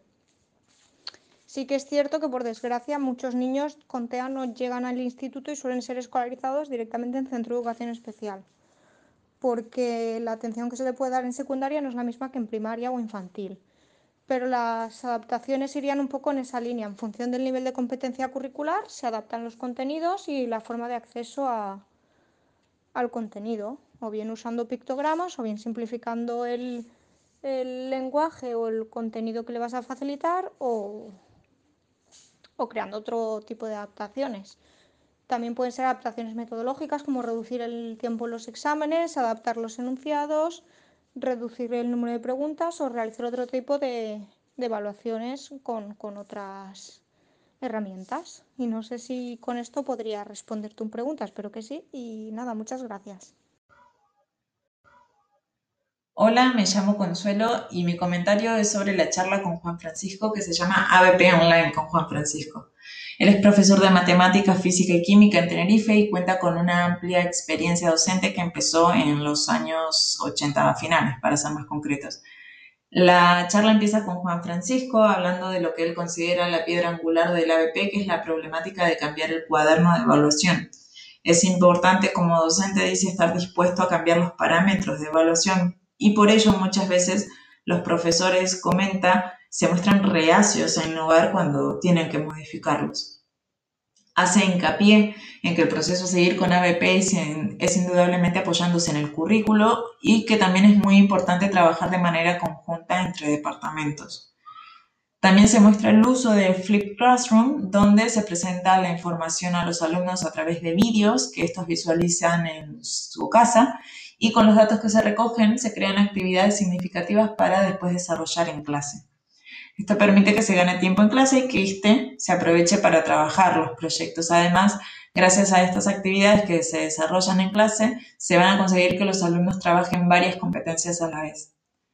Para trabajar ABP nos indica que es primordial usar el enfoque de Flipped Classroom en cuanto al uso del tiempo disponible y también comparten la importancia de evaluar al profesor a través de cuestionarios anónimos para comprobar el éxito del método. De hecho, comenta el inconveniente que surge precisamente por no recaudar información o por no hacer buenas analíticas de aprendizaje, eh, ya que como comenta existe mucha preocupación a la hora de evaluar a los alumnos, pero no e, a la hora de evaluar la forma de trabajar de los docentes o los proyectos que estos realizan, lo cual ayudaría a defenderlos ante, ante inspección, por ejemplo. En sus clases, además, él utiliza el móvil como una herramienta de trabajo e insiste que puede ser tan bueno o malo como un ordenador según el uso educativo que le demos. Y para evaluar utiliza programas como Socrates y Kahoot. Menciona también proyectos interdisciplinares como Who is Who y Desde lo Alto de las Pirámides que realizaron en colaboración con el Colegio Americano y donde desarrollaron varias competencias a la vez. Entre otros requisitos, por ejemplo, los alumnos tenían que producir un vídeo en inglés. Y también muestra de una manera muy realista lo que ocurre con este tipo de metodologías, donde no todos los alumnos lo hacen perfecto a todo y de hecho eh, menciona que hay algunos que suspenden. Y llama la atención la crítica por parte de los alumnos que necesitan sacar nota para estudiar medicina o alguna otra carrera más técnica donde se necesita una nota media más alta. También nos comenta que trabaja con gamificación y explica brevemente Replicantes, que es un proyecto donde se trabajan los límites y que realizó también en colaboración con el Colegio Americano de Tabasco y otro de Lima. En este proyecto se apoyó en el juego para que los alumnos aprendieran con una gran motivación que les suscitaba el mismo juego. Y aquí destaca la importancia de la estrategia motivacional para conseguir que los alumnos se mantengan interesados a medida que van cumpliendo los retos que les va proponiendo, que se les va proponiendo a través del juego. Lo que más me ha gustado es el uso de la música en sus clases, lo cual me parece que es muy interesante para conseguir ese buen clima en el aula. Y entre las ideas que he cogido para mi práctica docente están las actividades extracurriculares evaluables que comparte con nosotros. El motivo por el que recomendaría esta charla es porque profundiza en los proyectos que, ha realizado, los cuales me parecen todos muy interesantes, por ejemplo, el del alumno que entregó tarde su proyecto y la pregunta que le haría es más enfocada al principio de la charla, donde comenta que se siente avergonzado por haber sido un docente que copiaba los objetivos y criterios del currículo y que desde que cambió eso ya no lo hace. Entonces la pregunta sería, ¿cuál fue esa motivación para cambiar su metodología después de tantos años usando la tradicional? Es decir, ¿qué fue lo que le empujó a cambiar? Muchas gracias. Eh, hola Consuelo, soy Juan Francisco, el profesor del que tú elegiste la charla. En primer lugar, darte las gracias. Para mí es un honor que hayas elegido la charla en la que hablo sobre ABP. Me ha sorprendido el resumen que has hecho de la misma. Ha sido impresionante cómo en los cuatro minutos en los que te he estado escuchando, pues la verdad es que lo resumes mejor que lo que yo hago y efectivamente eh, todo empieza, la piedra angular es el cambio en el cuaderno de evaluación, tal y como comienzo explicando en la charla. Yo no te voy a decir nada más sobre gamificación, proyectos y eso porque ya veo que tú lo controlas muy bien. Si me preguntas qué fue lo que me decidió a cambiar, pues a mí lo que me decidió a cambiar fue en el año 2012 ver que los chicos se pasaban seis horas sentados en el aula y yo quería que, bueno, que se lo pasaran mejor, la verdad. Y efectivamente lo primero que hice, como tú bien dices, eh, fue ponerles música, yo lo que llevo haciendo y yo lo que ellos más agradecen. Eh, yo me alegro que a ti también te parezca una buena idea, que te haya gustado. Y ese para mí fue el primer cambio, que ellos estuvieran eh, más a gusto en clase y haciendo actividades más dinámicas. Ese fue el primer paso. Y el segundo paso en el que te comento que yo, yo, estaba avergonzado efectivamente de haber copiado y pegado las programaciones, me refería a que de la consejería tenemos muchísimos recursos que son muy valiosos y a los que yo, desgraciadamente, durante mucho tiempo no les hice caso, sino que para hacer las programaciones copiaba y pegaba sin leerlo, hasta que hace unos años, en vez de hacer ese proceso, me detuve y comencé a leer todo lo que estaba ahí de competencias claves, de estándares y de todas las herramientas. Por ejemplo, eh, descubrí que los exámenes de evaluación efectivamente pone que son una herramienta más de, evaluación, pero no es la única herramienta. Entonces lo que encontré ahí fue una enorme riqueza y por eso siempre digo que yo me siento avergonzado de no haber sacado partido antes puesto que en el currículum ya sea de bachillerato, de secundario, de primaria, está recogido todo y en realidad viene en nuestra ayuda. Pues nada, simplemente agradecerte que hayas elegido mi charla, eh, bueno, y, darte la, bueno, vamos, vamos, que estoy muy contento y la verdad es que me ha sorprendido mucho lo que estabas comentando y bueno, gracias. Buenas tardes, mi nombre es Marina y voy a comentar la charla de Programar por competencias de Manoli Fernández. En su charla ella habla de cómo programar por competencias siguiendo la normativa actual y mm, menciona la importancia de programar para que la importancia que tiene programar para ser conscientes de la práctica educativa y cómo podemos mejorarla y eh, también hace mención y muestra cómo se pueden integrar todas las competencias en, en todas las asignaturas en una programación. lo que más me ha gustado de la charla es que eh, menciona cómo programar incluyendo la, atención a la diversidad y muestra cómo se puede trabajar el aprendizaje cooperativo y cómo todos los alumnos pueden cooperar y pueden colaborar en una clase a través de las diferentes plataformas mm, digitales que hay, a pesar de estar mm, en casa durante el periodo de, confinamiento.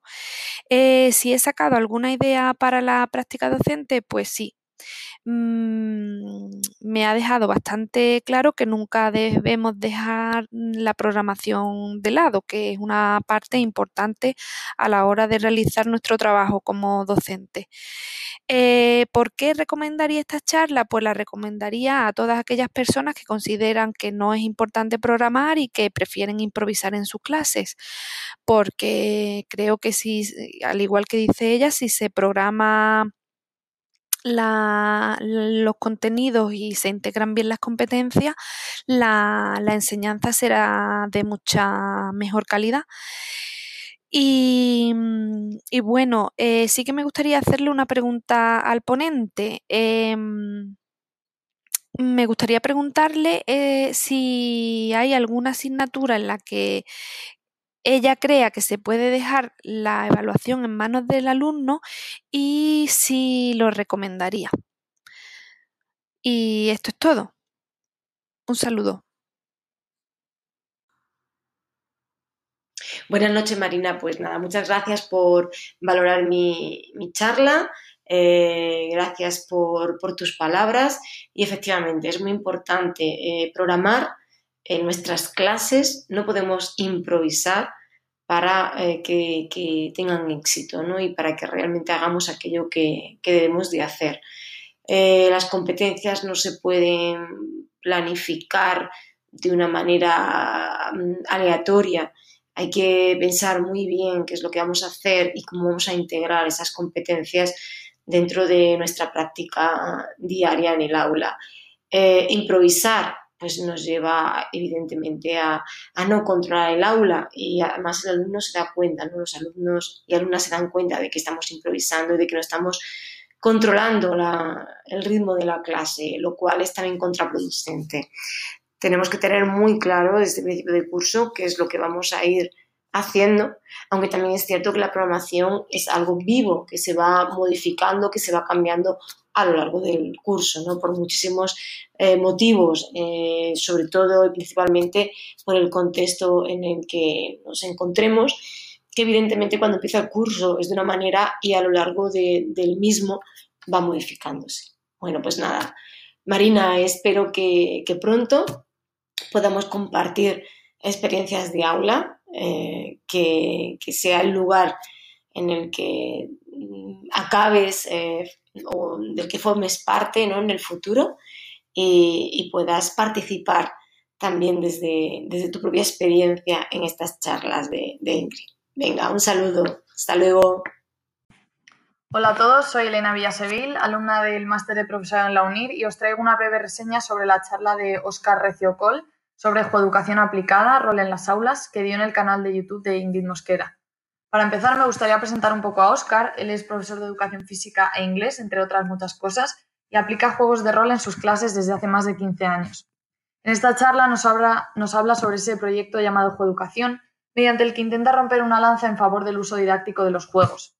Para llevar esto a cabo, Oscar nos resume los pasos a seguir a la hora de utilizar esta metodología y nos presenta en primer lugar el concepto de Breaking the Box, por el cual descomponemos el juego en tres partes y entendemos cada parte.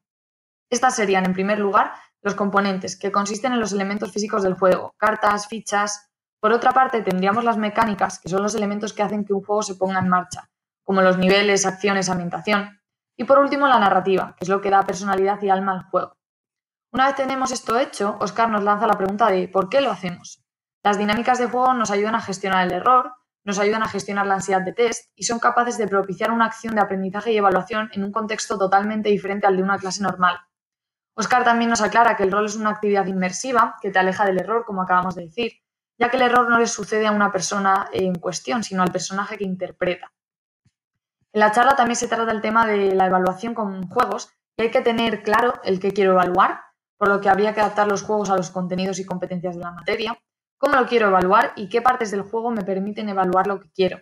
Para esto es imprescindible, nos dice, tener muy en cuenta el currículo y sabérselo al dedillo. Tal y como se muestra en la charla, y una de las ideas más importantes y que más me gustan es que no sabemos ni dónde ni cómo van a aprender nuestros alumnos. No hay evidencia más clara de que los alumnos aprenden aunque nosotros no queramos y lo hacen de maneras que no esperamos. Por eso tenemos que estar preparados y ser capaces de improvisar. Después de esta breve introducción más teórica de cómo se lleva a cabo la coeducación, aparece la parte que más me ha gustado, en la que Oscar hace especial hincapié en que todos los juegos son educativos, en que todos los juegos eh, hay que aprender algo y que nunca se es mayor para jugar. De hecho, mediante el juego conectamos con los demás y somos capaces de ver para qué nos va a servir lo que estamos aprendiendo. Nos hace visualizar su aplicación práctica, que es lo que nos preguntamos los alumnos siempre. ¿Para qué me sirve esto que he aprendido o aprendí? Y la respuesta, tristemente, suele ser que no nos sirve para nada, porque nunca lo hemos visualizado o puesto en práctica. Los juegos dicen desde el primer momento para qué necesitas aprender lo que estás aprendiendo. Tener un objetivo es la clave, ver la aplicación práctica y como profesores debemos decir a nuestros alumnos para qué hacemos las cosas. Ya no solo nos lo preguntamos en cuanto a lo que aprendemos en el colegio, nos lo preguntamos para cualquier cosa y es lo que motiva a hacer algo y actúa como recompensa. Y creo que esta charla es muy recomendable, ya que pone en valor todo esto que acabamos de comentar. No importa tanto el tener buen currículum, como dice Oscar, sino lo que sabes hacer y cómo sabes hacerlo. Y es algo que también tenemos que transmitir a nuestros alumnos. Se pone el foco en ese aspecto práctico que suele quedar en el olvido en los centros educativos y saca a relucir esas mecánicas de aprendizaje basadas en el uso dinámico de la información e interiorización de conceptos en los alumnos. Nunca hay que olvidarse de que el alumno es la meta. Después de contarnos un poco de qué va el proyecto y cómo enfoca y aplica la coeducación en sus clases, me parece muy interesante lo que nos dice. No os metáis por moda. Creo que es muy acertado porque evidentemente al escuchar y ver la charla Oscar nos inspira y nos hace querer probar esta metodología, jugar con los alumnos, eh, que suena muy bien. Es por eso que me gustaría conocer también el lado negativo de todo esto, que parece idílico. Por eso la pregunta que le lanzaría sería, ¿qué desventajas tiene esta metodología? ¿Qué perdemos? Eh, ¿Qué es lo peor de enseñar con juegos al fin y al cabo? Me encantaría seguir comentando esta charla porque hay muchos puntos interesantes para reflexionar sobre cómo empezar con esta metodología, cómo aplicarla en cursos más avanzados, cómo nosotros como profesores necesitamos jugar antes y experimentarlo antes de proponerlo en la clase y jugar con los alumnos, si es más adecuado basarse en los criterios o contenidos a la hora de planificarla, cómo organizar los roles cuando tenemos 25 alumnos o más, em, o cómo el fracaso es beneficioso a la hora de jugar al rol, ya que es un aprendizaje más. Para terminar, me gustaría dejar por aquí una frase que he leído en el chat y me ha hecho pensar lo que pretendo que hagáis ahora vosotros. Formarse antes de hacer, jugar antes de jugar. Muchas gracias y un saludo. Hola Elena, una del, lo primero, gracias por haber escogido mi charla, eh, me siento súper honrado de que te haya parecido interesante y me gustaría contestar alguna de tus preguntas. Lo primero, creo que, es muy importante tener en cuenta cuál es el, el, objetivo del juego. Entonces, las dificultades, como bien has comentado, y creo que se queda un poco al aire, son las siguientes. Las dificultades manifiestas que tiene el uso del juego ah, es que no tienen una recompensa o un resultado inmediato. ¿Vale? La inversión, porque es una inversión en el uso de juegos o juegos de rol, es una inversión a medio y largo plazo. ¿Por qué? Porque hay una acomodación del uso de conocimientos y destrezas. Excepto cuando aplicas un juego muy concretamente, por ejemplo, The Island para dinamizar los contenidos relacionados con eh, el paisaje interior y costa o los, accidentes geográficos o las curvas de nivel, que es muy inmediato, la aplicación de juegos que tienen narrativa lo que apuntan es a, un desarrollo a mayor, eh, a mayor y eh, a mayor tiempo. Entonces, cuando yo utilizo juegos de rol, estoy apuntando a un desarrollo a más de un trimestre porque incluye muchas disciplinas en muchas áreas de estudio, y entonces es muy importante esta inversión. Tienen las dificultades también de la percepción. Por eso es muy importante incorporar el proceso de acción, reflexión, transferencia, de cómo identificar lo que hago, pararme para decir qué estoy haciendo, qué incluye lo que estoy haciendo, y después la transferencia, que es todo lo que yo estoy haciendo en esta situación narrativa, de rol o de juego, ¿dónde la encuentro en mi día a día? ¿Dónde está la transferencia? Que es muy importante. Para empezar a usar juegos, siempre es muy importante partir de si yo no sé jugar, no voy a poder llevármelo al aula. Tengo que jugar y jugar mucho, como bien has comentado anteriormente. Y creo que otra de las cosas más importantes que hay es entender ah, qué incluye el juego. Por eso hablábamos en el Breaking the Box de identificar los contenidos en cada fase y en cada parte. Ah, otra de las dificultades es de la percepción no solo del propio usuario, del participante y del, y del profesorado que la está incorporando, sino además del de, el entorno. Hay que tener un control y un conocimiento profundo tanto del proceso de aplicación como el proceso de diseño, como el proceso de feedback, para que uh, todo el mundo sea consciente de lo que está pasando y cuándo está pasando. Al participante se le puede ir informando, igual que cuando yo he utilizado juegos de rol, de ¿Os habéis fijado que en la partida hay esto y que dentro del currículum está esto? ¿Os habéis fijado que vuestro personaje necesitaba esta habilidad y este conocimiento para resolver esta situación? Y dar, y dar sobre todo ese momento de reflexión y de reflejo al jugador para que se dé cuenta que el aprendizaje es necesario para enfrentarse a diferentes retos. Y no me refiero a retos en plan PBL clásico, no, no, me estoy refiriendo a retos donde la situación de rol requiere una planificación de estrategia, un desarrollo de las soft skills, que son parte nuclear del uso de los juegos de rol, etc. También hay que darse cuenta uh, de, cómo uh, hay que controlar todas esas mecánicas y todas esas uh, habilidades narrativas, tanto como el que dirige, como para el que eh, se va integrando poco a poco porque se da cuenta que yo no me estoy interpretando a mí mismo, interpretando a un personaje, sino que el personaje tiene sus propias motivaciones y sus, propias, uh, y sus propios objetivos, aunque los haya grupales.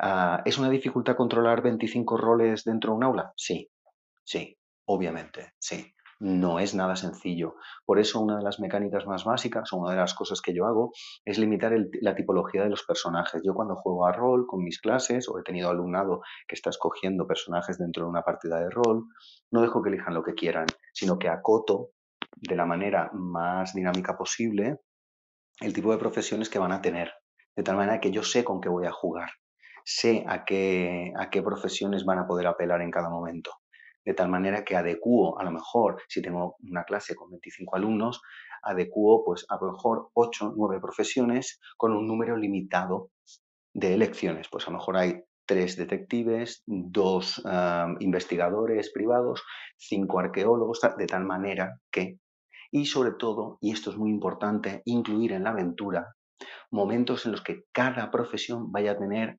su protagonismo que se den cuenta los demás jugadores que necesitan a otro personaje de su grupo para solventar o enfrentarse con mayor posibilidad de éxito a ese reto.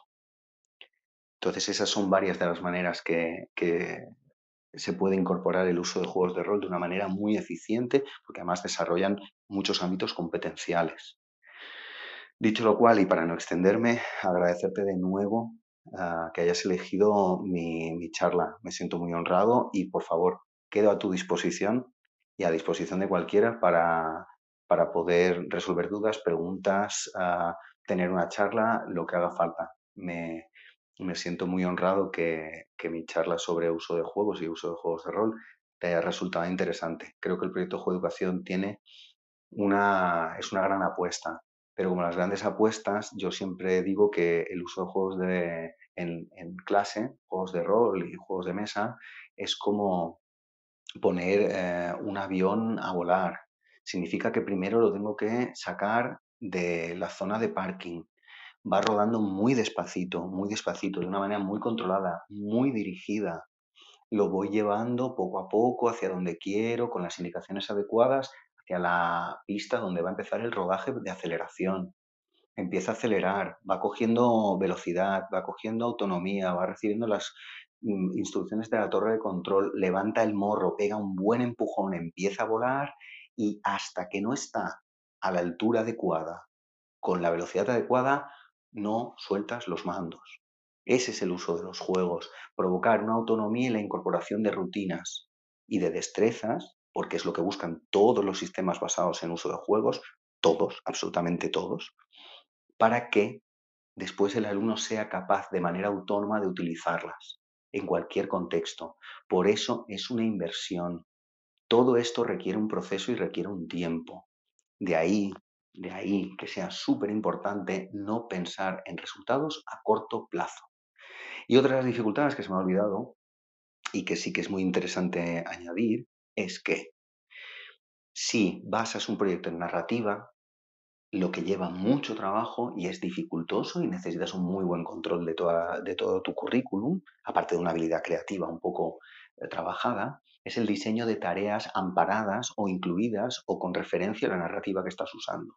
Yo, por ejemplo, para utilizar el proyecto del Orient Express, con el que saqué la plaza de funcionario y aprobé las oposiciones, todas las tareas integradas que yo llevaba en un aula rural, lengua, sociales, naturales e inglés, estaban vinculadas de manera directa o indirecta con la narrativa de eh, el Oriente Express que estaban jugando mis alumnos. Cuando apliqué eh, los misterios de Bloomfield, que era la transferencia de la campaña de rol de Xavier Ugal de La sombra de Saros para, para el mundo de H.P. Lovecraft de la llamada de Tulu a clase, en el que yo daba lengua, inglés y sociales, utilicé toda la narrativa para diseñar tareas y materiales que a los niños, que al, alumnado les llevara como referencia a esos universos, de tal manera que veían que había una coherencia y que tenía sentido cualquier tarea que hiciéramos y cualquier desarrollo de contenidos y cualquier aprendizaje nuevo, porque tenía su influencia en su desarrollo narrativo.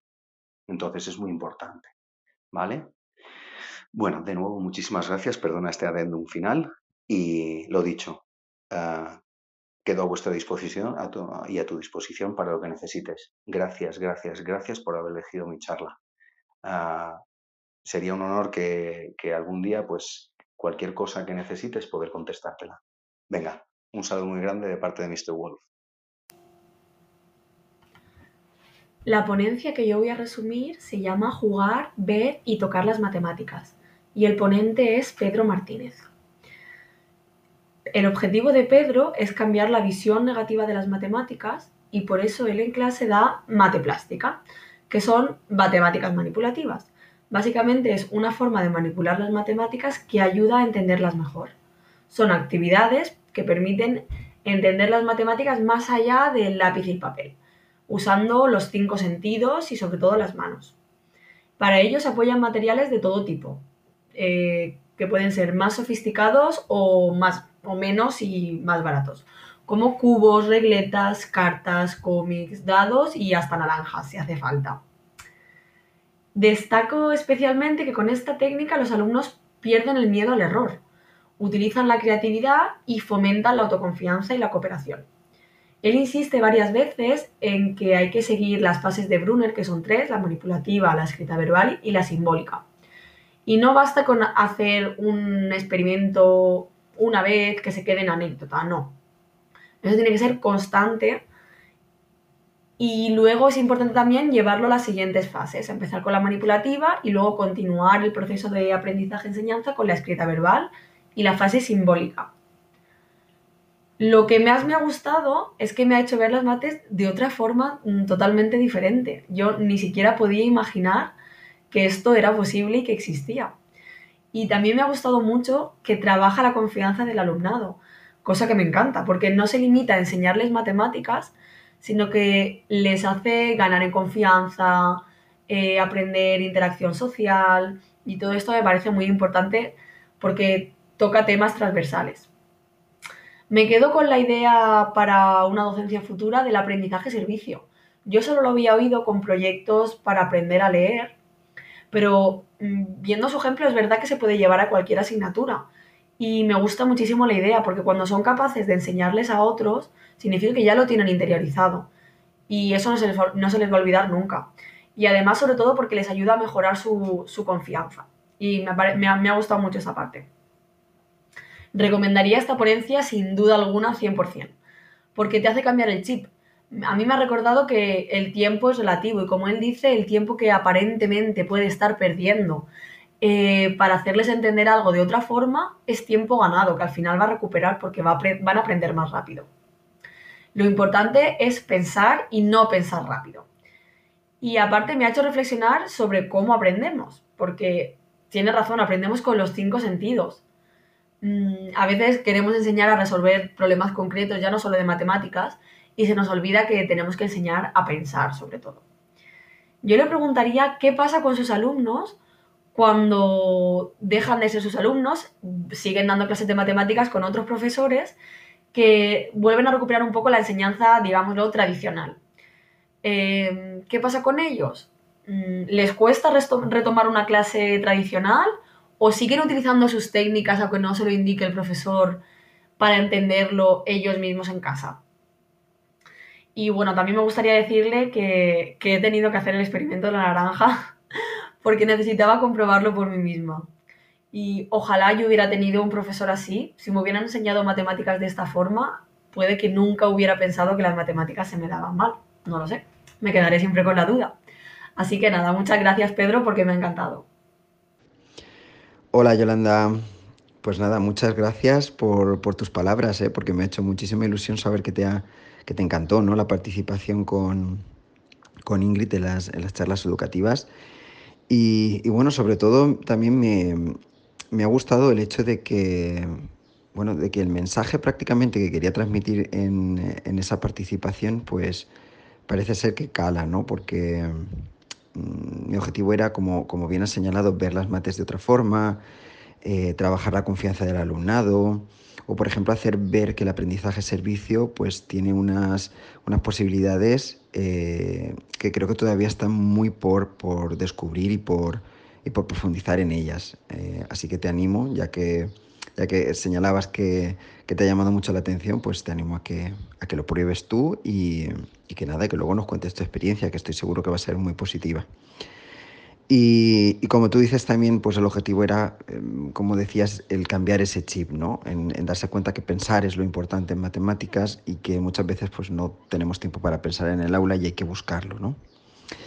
Y nada, con respecto a la pregunta que, planteas de qué pasa con mis alumnos después, cuando, por ejemplo, están trabajando en, cursos posteriores con otros compañeros o compañeras, pues nada, señalarte que realmente, eh, quiero decir, a partir de la experiencia, eh, me doy cuenta de que no tienen ningún tipo de problemas. Eh, lo sé porque evidentemente al estar en, en el centro permanentemente, mmm, tengo, sigo, continúo teniendo contacto con ellos, los veo por los pasillos, en los patios, se paran y hablan conmigo. Y, todos ellos me manifiestan, por un lado, que, se, que me echan de menos, como siempre, pero eso ya yo creo que se lo dicen a cualquier profesor o profesora.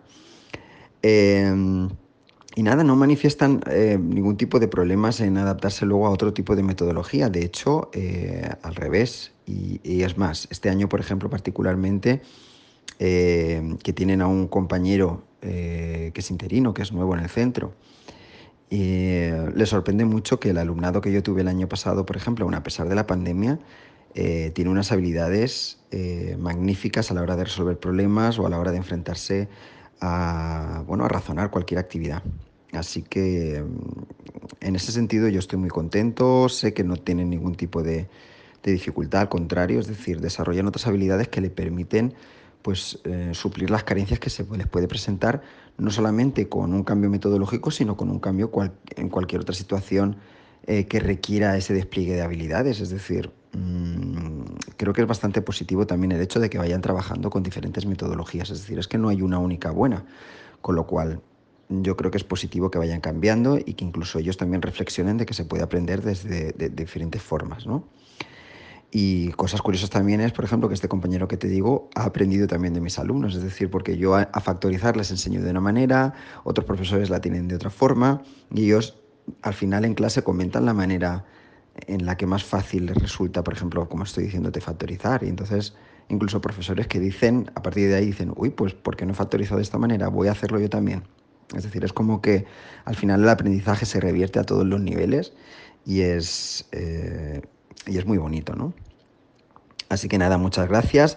Me alegro también de que hayas comprobado lo de la naranja. Y, nada, mucha suerte en el futuro y espero que, que feliz trabajando como docente y que, lo, y que nunca pierdas la ilusión esta que, percibo cuando, cuando me has enviado el audio. Un saludo y nada, un fuerte abrazo. Gracias, Yolanda. Hola a todos, soy Belén y voy a hablaros de la charla educativa que Ingrid realizó a Raúl Diego. Raúl es un tutor y maestro de primaria que es especialista en tecnología educativa y es coordinador TIC. Esta charla educativa llamada Competencia Digital del Profesorado y del Alumnado tuvo lugar el 16 de diciembre de 2020 y la podéis ver en YouTube en el canal de Ingrid. A lo largo de toda la charla se puede confirmar que al ponente le apasiona su trabajo y que disfruta enseñando a sus alumnos. Raúl Diego es un profesional que incluso se aburría al hablar de informática, pero con los avances tecnológicos se dio cuenta de que debía comenzar su labor docente con una mirada al futuro, dando a las TIC la importancia que merecen, porque si existe una nueva sociedad, se necesitan nuevas herramientas de aprendizaje. Raúl compara el introducir la tecnología en el aula con un iceberg, porque muchas veces ponemos el enfoque en las herramientas, pero también tenemos que tener en cuenta la forma y el diseño. Señala que es importante el lugar de, el lugar de trabajo y la metodología y nos habla de la gamificación, del aprendizaje basado en proyectos y del aula invertida. Y dice que es importante convertir el aprendizaje en un acompañamiento. Tenemos que ver cómo se evalúa lo trabajado y hay que hacer una reflexión de lo aprendido con los alumnos. La metodología se transforma cuando utilizamos diferentes recursos. Podemos cambiar el tipo de evaluación y podemos personalizar los procesos de aprendizaje y redefinir los espacios. Es importante utilizar una metodología que personalice el aprendizaje. Después habla del DIGCOMEDU y de sus diferentes áreas, como por ejemplo el área profesional, el área docente y el área del alumnado. También nos habla de los niveles de competencia que se pueden alcanzar según el DIGCOMEDU. Indica que en los centros educativos se debe crear un plan de actuación que forme al profesorado y a los nuevos docentes que vayan llegando al centro, para que se puedan ir formando en los proyectos y en las metodologías que se aplican en el centro. Nos habla de su centro, en el que estableció un plan de formación que se llama Formación Tic-Tac. Ahí los profesores que llegan nuevos al centro pueden aprender a utilizar herramientas digitales que podrán usar en el aula. También nos presenta una asignatura que han implementado en su centro de trabajo y es una asignatura que se llama competencia digital y se utiliza para fortalecer las competencias y trabajar nuevos retos digitales enseñando a los alumnos aplicaciones educativas. Me parece una asignatura interesante que me gustaría aplicar en el futuro centro educativo en el que yo trabaje. Nos muestra que a partir de conocer todos los recursos y apps educativas, Raúl después elige el más apropiado para la actividad que quiere desempeñar en el aula, con el fin de que las tareas que pidamos a los alumnos sean motivadoras, útiles y recordadas para siempre. Lo que más me ha gustado de la charla ha sido la pasión y, dedicación por la educación y las TIC que tiene Raúl y me gustaría comentaros mis frases favoritas de la charla. La primera dice que en educación hay que dejar de ser jueces y hay que convertirse en jardineros. Y la segunda dice que las TIC no dan trabajo, sino que facilitan el aprendizaje. Tengo una pregunta para mis compañeros de clase y es la siguiente. ¿A qué estáis esperando para escuchar la charla de competencia digital del profesorado y del alumnado de Raúl, Diego e Ingrid? Os recomiendo esta charla porque los proyectos que presenta el docente son útiles y quizás podamos aplicarlos en nuestras aulas en el futuro. Por otra parte, Raúl ha comentado en la charla que cada año realiza un ranking con sus aplicaciones educativas favoritas. He visto en su Twitter que tiene su top 100 del 2020 y mi pregunta es, Raúl, desde que realizaste este ranking en 2020, ¿qué aplicación has conocido durante estos últimos meses que vayas a incluir en el ranking del 2021? Muchas gracias. Adiós. Muy buenas, Belén. Pues nada, te quería saludar. Soy, soy Raúl Diego, el, pues el profe que, del que hiciste esa pequeña reflexión, a la cual te agradezco porque creo que la hiciste con mucha, con mucha dedicación y con mucho entusiasmo te quería agradecer que hayas detectado pues esa pasión por lo que, por lo que hago, por lo que me levanto cada mañana con esa ilusión de, de hacer pues este, este mundo pues un mundo mejor en el que se pueda compartir de otra forma, educar de otra manera y, llevar al futuro de nuestros de nuestros chicos pues, pues lo mejor del día a día, ¿vale? Espero que tú te levantes con esa pasión cuando llegues a, al trabajo, a, a, a dedicarte a la educación y que encuentres cuál es esa ilusión que te lleva día a día pues, a hacer cosas distintas, ¿vale? Que aunque sea más complicado eh, plantearte nuevos proyectos, es mucho, mucho más bonito, ¿vale? que espero que también tengas ese, eh, esa mirada al futuro para detectar qué es lo que la educación necesita, igual que el que hice yo y me di cuenta que era algo que, que había que poner ya remedio o intentar formarse, pues para que tú hagas lo mismo y pongas esa mirada al futuro, ¿vale? Que seas una gran jardinera, que realmente no sentencies, sino que acompañes, que seas esa jardinera o esa serpa que ayuda, que lleva la mochila de nuestros chicos, pues para que al final el camino se les haga más, más, más fácil y que ellos sean pues, pues los protagonistas, ¿vale? Y ya por último, contestar a tu pregunta sobre esa aplicación que me decías que, podría meter a la nueva, al nuevo recopilatorio, pues me lo has puesto difícil porque realmente sí que intenté afinar mucho la última vez, creo que no he descubierto una herramienta distinta, sí que se ha potenciado otras como Live Worksheets, que creo que cogió mucho peso, eh, eh, herramientas de evaluación eh, que realmente creo que son importantes para acompañar, no para evaluar y calificar, sino para ver dónde podemos poner esa mejora. Y a lo mejor un recurso, los, los, los Merger Cube, que son unos cubos de realidad aumentada, que tienen muchas aplicaciones con las que podemos crear contenido e intentar pues, hacer más tangible el, el, conocimiento a nuestros chicos. ¿vale? Nada, saludarte y mandarte un fuerte abrazo y, nada, mucha suerte en tu futuro docente. Chao. Hola, buenas noches. Yo soy Adriana Ford y vengo a comentar la charla Pregúntale a Rosa Liarte. Eh, Rosa es profesora de instituto en un centro público eh, de Fuengirola, en Andalucía. Es un centro bilingüe y trabaja con la metodología AICLE. Ella nos viene a hablar un poco sobre todo de Flip Classroom y luego de eh, aprendizaje basado en proyectos y lo contrapone al aprendizaje basado en problemas. Ella recomienda primero acostumbrar a los alumnos a, trabajar con proyectos y luego ya eh, iniciarse en el aprendizaje basado en problemas. Em, sobre Flip Classroom nos comenta que ya siempre, siempre todos los contenidos que trabaja están adaptados al currículum y que le, da tiempo a cubrirlo todo, aunque el tiempo suele ser un reto. También hace que los alumnos se coevalúen entre ellos. Eh, para ello eh, utiliza Core Rubrics, eh, comparte las rúbricas con los alumnos.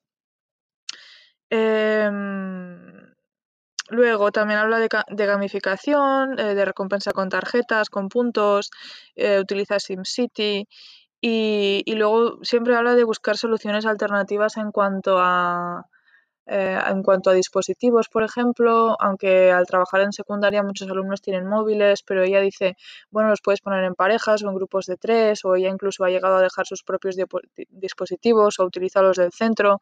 Siempre, bueno, no, amedrentarse ante las, dificultades mm, así un poco de, recursos, sino buscar alternativas. Em, lo que me ha gustado más de la charla es que al trabajar siempre con compañeros eh, es muy común que algunos alumnos trabajen más que otros y entonces ella lo que hace es que otorga una nota individual a cada alumno eh, y eso me parece que es muy justo y así pues si un alumno ha trabajado más tendrá más nota individual que otro. Em, como aprendizaje para mi práctica docente em, me llevo el hecho de que em, ella comenta que es una técnica muy útil para la atención a la diversidad. Eh, luego, bueno, comenta algunos recursos más. Ella utiliza Eidoceo y Aditeo Eidoceo como cuaderno de profe, eh, luego Evernote también, eh, habla de Historyflix porque ella es profesora de geografía e historia y Historyflix es una mezcla entre Netflix y historia, eh, de Chatterprix, de Edpuzzle, porque nos sirve para saber si los alumnos han visto los vídeos o no. Em, luego también utiliza Flip con las familias. Em, recomendaría totalmente esta charla a mis compañeros ya que em, da muchísimos consejos, muchos tips y, muchísimas herramientas y me parecen todas súper útiles y me parece que se puede aprender mucho de ella, mucho, mucho. Em, dice que eh, Flip Classroom nos, nos, em, nos, ayuda sobre todo con el alumnado disruptivo, eh, ya que, bueno, por lo menos estás captando su interés durante el proyecto, aunque luego puedan suspender. O no, pero que, pero que por lo menos los estás eh, haciendo trabajar. Eh, es partidario de utilizar varios instrumentos para evaluar un mismo tema. También se habla de una aplicación que tiene ella de pizarra digital, que es gratuita, y luego ya destaca que los beneficios de Flip es que si tienes un alumno que ha sacado mucha nota en un proyecto que se ha realizado en casa, pero luego en el examen se, se queda congelado, tú no puedes saber realmente si trabajando desde casa si ese alumno ha realizado ese trabajo él o no. Entonces, gracias a, Flip, pues se puede ver realmente, se puede comprobar quién trabaja. También recomiendo un par de libros y un blog sobre Flip que yo quiero mirarme.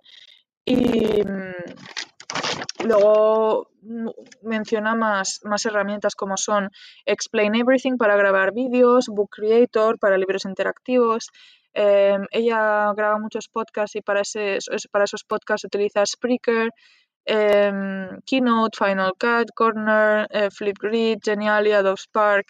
Eh, luego, em, ella reitera que se trabaja siempre de manera segura. Los criterios que utiliza para formar los grupos cooperativos mm, se suelen hablar en las reuniones docentes. Y bueno, si pudiera preguntarle algo a eh, Rosa, sería ¿Crees que hubiera podido ser posible empezar a utilizar Flip Classroom durante el confinamiento con una clase con la que nunca lo habías utilizado antes? Muchas gracias, hasta luego. Hola Adriana, soy Rosalía Arte y muchas gracias por el análisis que has hecho de toda mi charla. Una no es consciente ni todo lo que cuenta en una charla, ¿eh? Eh, me ha gustado mucho todo lo que has comentado, lo has analizado muy bien, todas mis ideas, todo lo que utilizo en mis clases y te doy la, enhorabuena por, el trabajo que has hecho.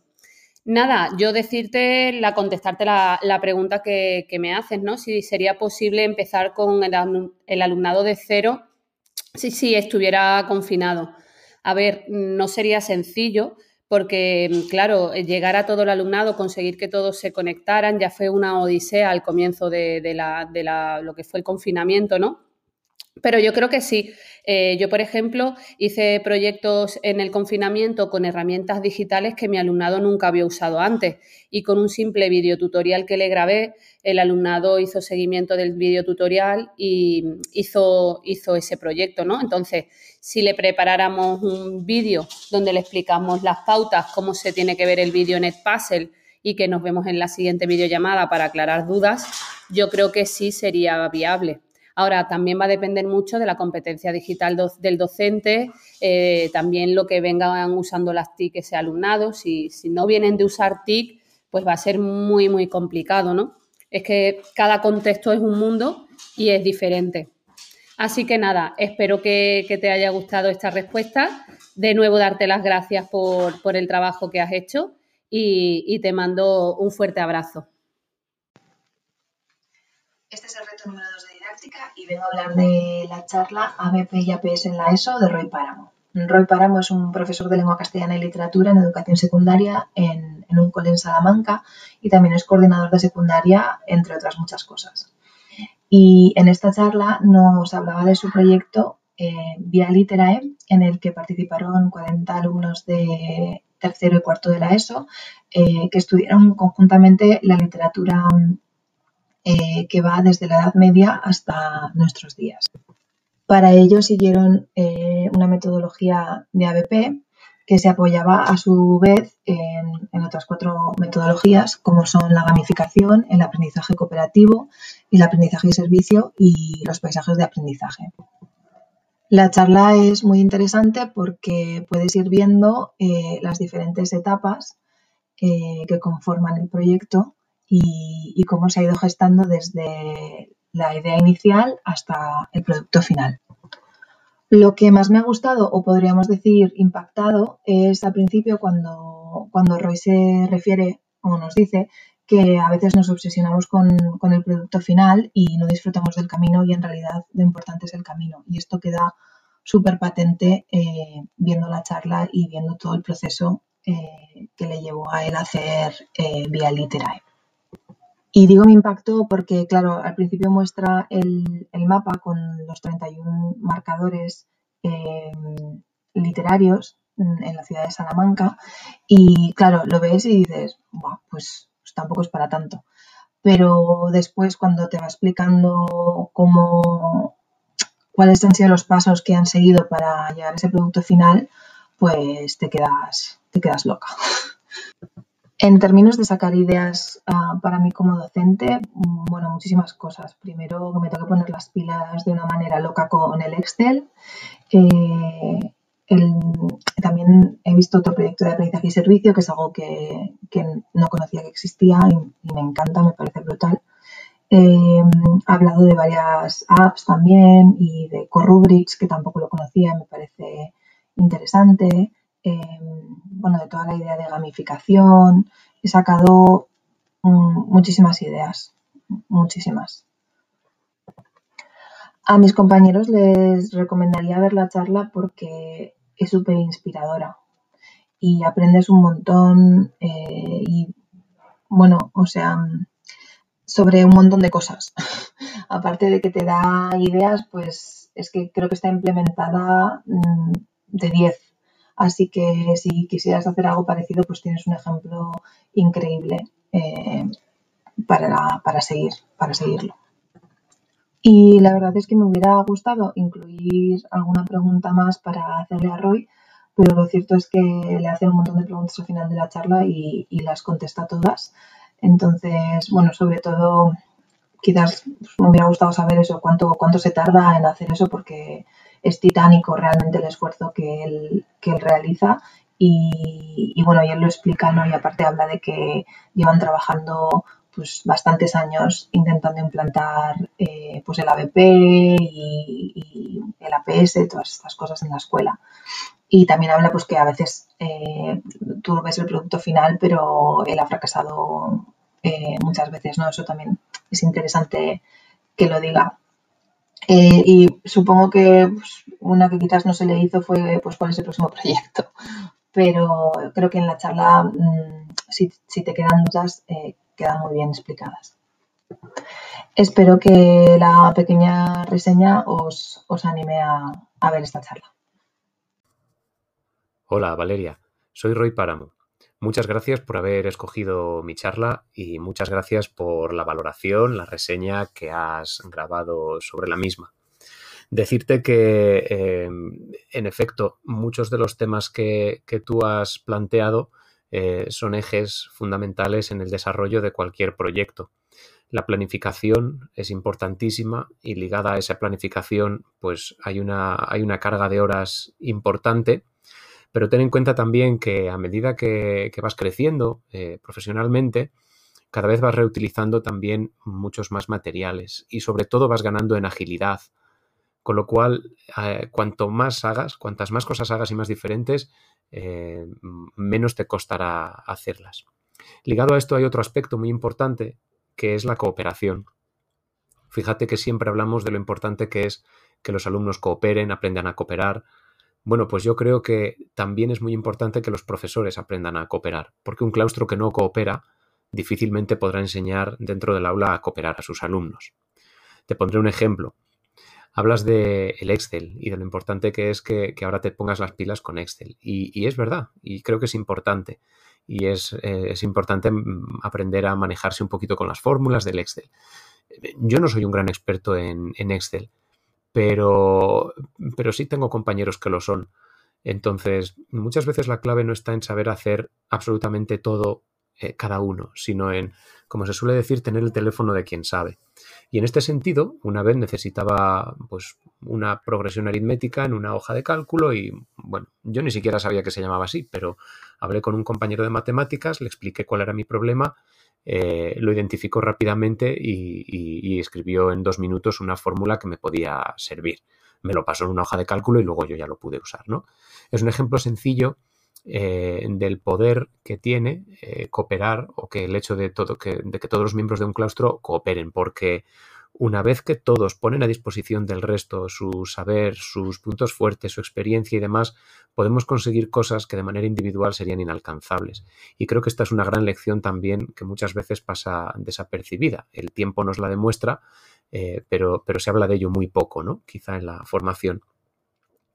Finalmente, cuando me hablas del tiempo que, se, se, se, dedica, que cuánto tiempo he dedicado al proyecto, bueno, mm, es muy difícil de, calcular, es muy difícil de medir Ten en cuenta, por ejemplo, que a la hora de diseñar un logotipo, ¿no? Que pues, el logotipo de Via Literae, eh, a mí, por ejemplo, es que me gusta un poco pues Photoshop, entonces, bueno, pues sabes hacer cuatro cosillas, experimentas y demás, con lo que a lo mejor en una hora tienes hecho el logo.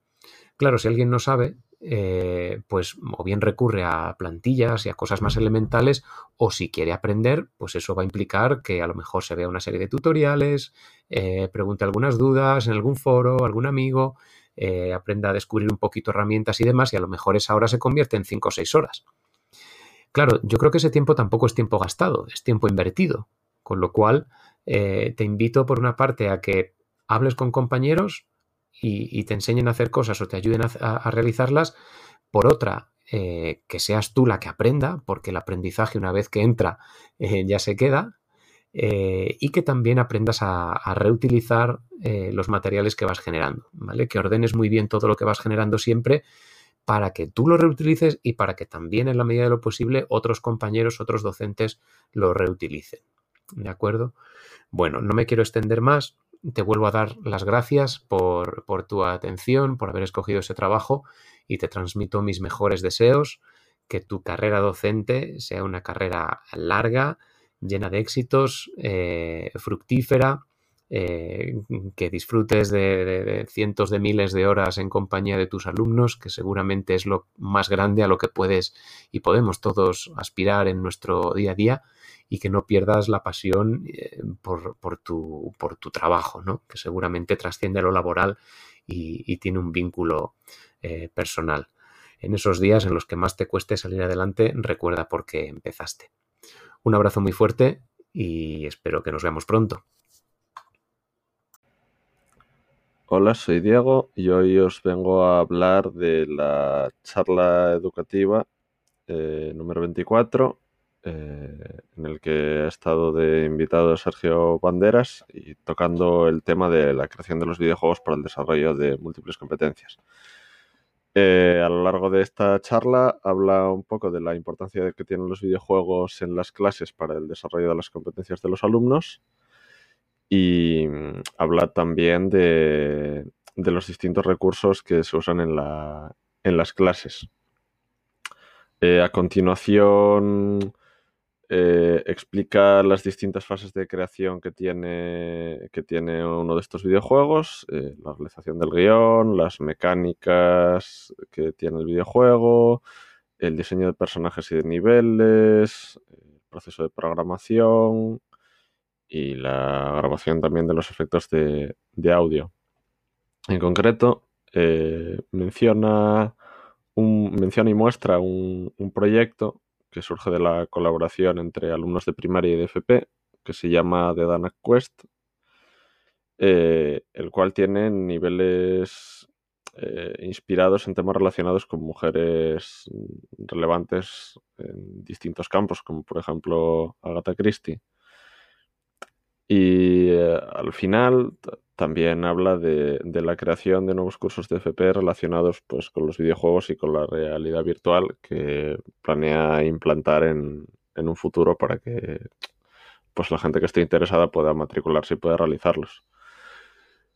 Em, creo que es una charla recomendable porque se ve que con, con la creación de, estos videojuegos, pues se ve que, las partes implicadas, eh, por ejemplo, él, como profesor, se ve que está eh, que le resulta un, tema interesante y además se ve que, los alumnos, tanto los de los de primaria como los de los de FP, se implican en el, en el proyecto, unos aportando eh, pues sus, dotes creativas, en el caso de los más jóvenes, y en el caso de los mayores, pues eh, dando un poco, enseñando un poco a los más, a los más pequeños y haciendo el la parte más la parte más técnica.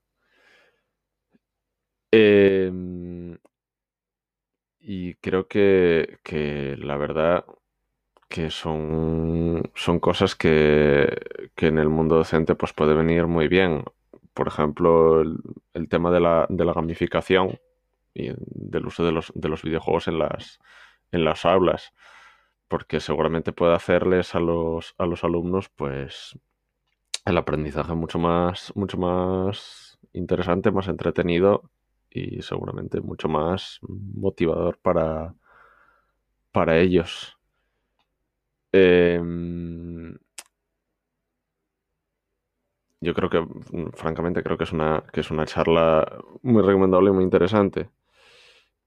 Eh, si pudiera hacerle una pregunta a Sergio, seguramente sería acerca de mm, eh, qué géneros, qué géneros de, dentro del mundo del videojuego cree que podría ser más recomendables eh, a la hora de, llevar estos proyectos a, cabo. ¿Qué tipo de videojuego cree que sería o el más sencillo o el más o el más útil a la hora de, crear un proyecto de este tipo o a la hora de, realizar una a la hora de dar una, lección en un aula para, enseñar un tema.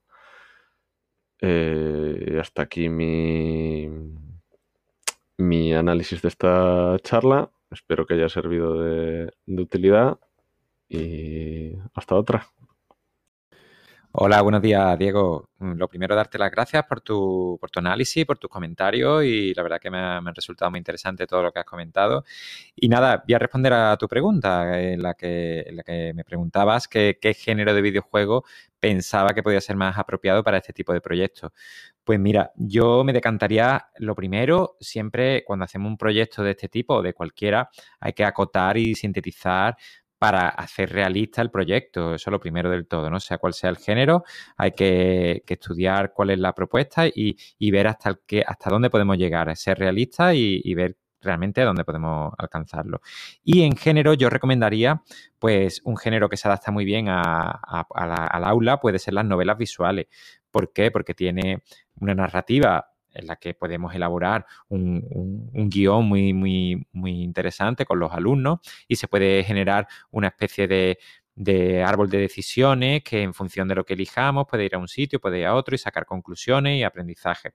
Lo único que tiene la novela visual que puede ser un poquito menos divertida que un juego de acción. Por eso yo en, en nuestro caso nos hemos decantado por un juego de arcade de plataformas. Pero que aunque sea de plataforma y arcade, también tiene por detrás un guion con una introducción, con una, con una pequeña narrativa, unas misiones, unos, unos inventarios, que al final hace que también que los alumnos puedan desarrollar sus ideas a la vez que el juego sea muy divertido nada más jugarlo. Entonces, pues dependiendo del alumnado que tengamos y dependiendo las posibilidades técnicas que tengamos, etcétera, etcétera, yo recomendaría para empezar y de una manera sencilla hacerlo, hacer como hemos dicho una novela visual, hay una herramienta que se llama Renpai que te permite hacer novela visual de manera muy sencilla y gratuita o hacerlo de plataforma, también otro, otro género muy sencillito y, que también da muy buenos resultados de los RPG, pero ya, ya digo, como hemos dicho al principio, de acotar y, hacer un proyecto que al final sea realista para que ellos vean un resultado claro de todo lo que han eh, ideado. Pues nada, muchas gracias Diego, me alegro que te haya gustado y, y nada, encantado. Hasta luego. Hola, ¿qué tal? Muy buenas.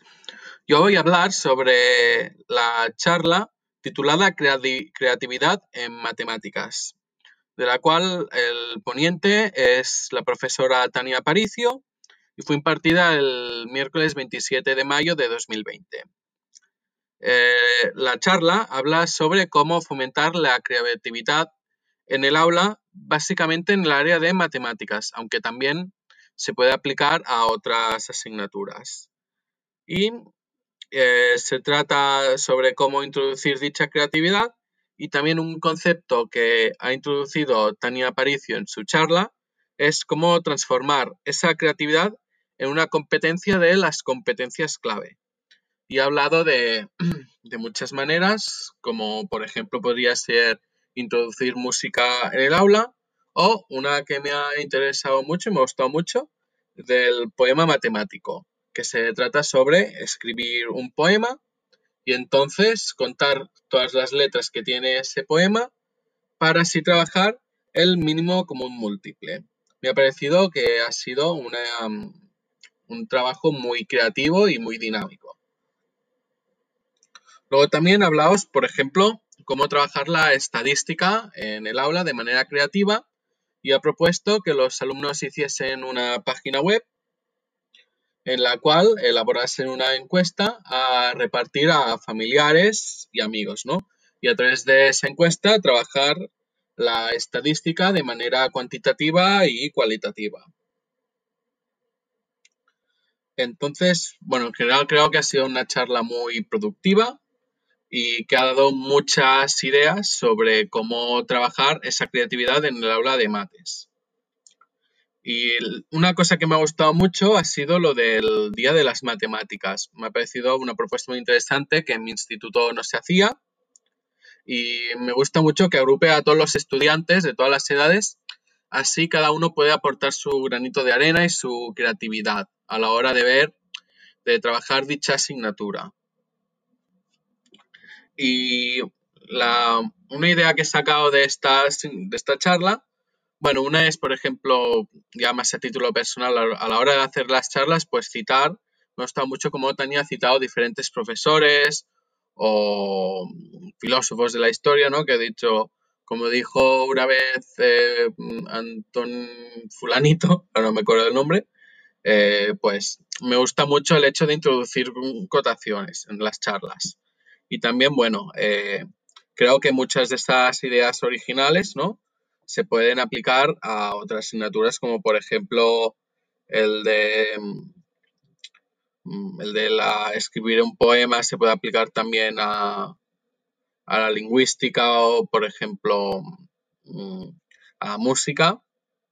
Y la charla la recomendaría porque creo que ofrece muchas maneras creativas de enfocar la asignatura de matemáticas que para los alumnos suele ser un poco más aburrida, entre comillas, o también pesada, ¿no? Y una pregunta que haría al poniente sería, me ha interesado mucho la actividad del Escape Swimming Pool, pero me interesaría saber si se puede aplicar a otros deportes. Pues eso es todo y muchas gracias. Hola, muy buenas. Soy Tania Paricio. Quiero agradecer a Joan, en primer lugar, el haber seleccionado mi charla y, en segundo lugar, sus palabras. Es eh, una gratitud absoluta hacia, hacia él. Mm, decirte, Joan, que desde mi punto de vista yo llevo ya más de 15 años como, como profe en secundaria y bueno, pues tengo muy claro que la creatividad debería formar parte de todas estas competencias clave que, nos hacen incorporar en el currículo y que a veces se pasan un poquito por alto en, el día a día del aula. Eh, la creatividad debería ser o bien una de, de, tantas competencias, una de todas ellas, o formar parte, estar incluida por lo menos un cachito en cada una de estas competencias. La cinestésica, además, es una de las inteligencias múltiples que yo apuesto por desarrollarla eh, en el aula, en cualquier etapa, en cualquier materia, y además ahora es bastante aconsejable trabajarla porque, bueno, pues en esta época de pandemia todos sabemos que, el trabajo en el exterior con los chavales con su mascarilla, pero pudiendo reagruparlos, eh, es bastante positivo y refuerza una serie de vínculos entre ellos que, bueno, que esperemos no los pierdan. Si en un futuro no muy lejano te interesa desarrollarla en el aula, yo te recomiendo varias cosillas, ¿vale? Ya trato de ir contestando tu pregunta. Te recomiendo, por ejemplo, realizar juegos tradicionales. Los juegos tradicionales no tienen por qué ir vinculados a matemáticas. Yo los vinculo, pero bueno, pues aquí es también darle un poquillo ahí al, tarro. Yo, por ejemplo, el juego del pañuelo siempre, siempre lo desarrollo en primer y tercer trimestre, con buen tiempo, con solecito. Se puede llevar a cabo desde con números eh, enteros, que pueden incluso ellos proponer sus propios ejercicios y, y luego confeccionar sus grupos y rivales y demás a, bueno, pues ecuaciones muy sencillitas donde lo que tienen que devolver es el resultado de la X y ese es el que sale. También te recomiendo las típicas gincanas, que en mi cole, por ejemplo, se hacen desde infantil y primaria, pues también se pueden desarrollar en secundaria. Gincanas que también se hacen perfectamente en el patio, escondiendo una serie de pistas entre columpios, bancos, bueno, todo lo que, todo lo que haya en el patio. Y luego, bueno, juegos de toda la vida, como el fútbol o el baloncesto, a través de los cuales se pueden realizar, yo te pongo, sigo con mis mates, pero mm, se puede extrapolar a otras asignaturas. En matemáticas se pueden eh, desarrollar ejercicios de cálculo mental Y bueno, pues ahí mi recomendación es luego enlazarlos con ese fútbol o ese baloncesto, de tal manera que en cada ronda el equipo ganador dobla puntuación si marca un gol o una canasta. Por último, Joan, aunque ya aquí no se trabaja tanto la parte de movimiento, sí que recomiendo juegos al aire libre o trabajos al aire libre. En matemáticas son muy positivas las lecturas matemáticas, que los chavales elijan un libro de mates, un fragmento, una estrofa y salgan a leerlo fuera, eh, al patio, incluso fuera del colegio, si hay algún parque cerca. O los típicos recorridos de Math City Map, que ya están trazados o se pueden realizar. Son recorridos donde bueno, pues se puede ir indicando al alumnado diferentes formas geométricas que encontramos, trabajar Pitágoras en una simple ventana o eh, bueno, pues ahí también hay que hacer volar esta, esta imaginación y darle muchas vueltas. Nada, Joan, me despido. Muchísimas gracias otra vez por, por haber seleccionado mi charla. Te deseo toda la suerte del mundo y sobre todo mucha ilusión para ese comienzo Mm, de, docencia que espero que te vaya muy muy bien. Un abrazo y hasta luego. Buenos días, me llamo María y me gustaría comentar la charla educativa número 23, Extensiones de Google Read and Write con Antonio Bernabeu. Me ha gustado mucho esta charla porque la herramienta presentada es muy práctica y útil. Antonio enseña todas las funcionalidades paso a paso y además nos da unas ideas en qué situaciones podemos utilizar cada una de ellas. Lo que más que me ha gustado de esta charla es que me dejó totalmente sorprendida. Al ver el nombre de la extensión Read pensaba que se trata de un redactor de texto tipo Word, pero no, es mucho, mucho más. También me gustó la manera de Antonio de presentar y explicar. Se ve que es un buen profesional. Entonces, ¿qué nos ofrece la herramienta Read and Write? Lo primero que hay que, que hay que decir es que la extensión Read and Write tiene varios idiomas instalados entonces va a ser muy útil para la práctica de lenguas. El programa tiene un diccionario, traductor, también busca imagen para enseñar el significado de una palabra escogida y además nos ofrece palabras para acabar una frase que estamos escribiendo. Por otro lado, hay varias funcionalidades relacionadas con el audio. Por ejemplo, se puede locutar el texto escrito, ajustando la velocidad de la reproducción. Tiene la opción de dictado por voz, también se puede dejar las notas en voz al texto. Se puede practicar la lectura en voz alta. Se puede escuchar el texto, luego grabar la propia voz y volver a escuchar el resultado. Y las otras dos opciones muy interesantes son el subrayado y lista de vocabulario. Si utilizamos el subrayado, podemos hacer una compilación del texto.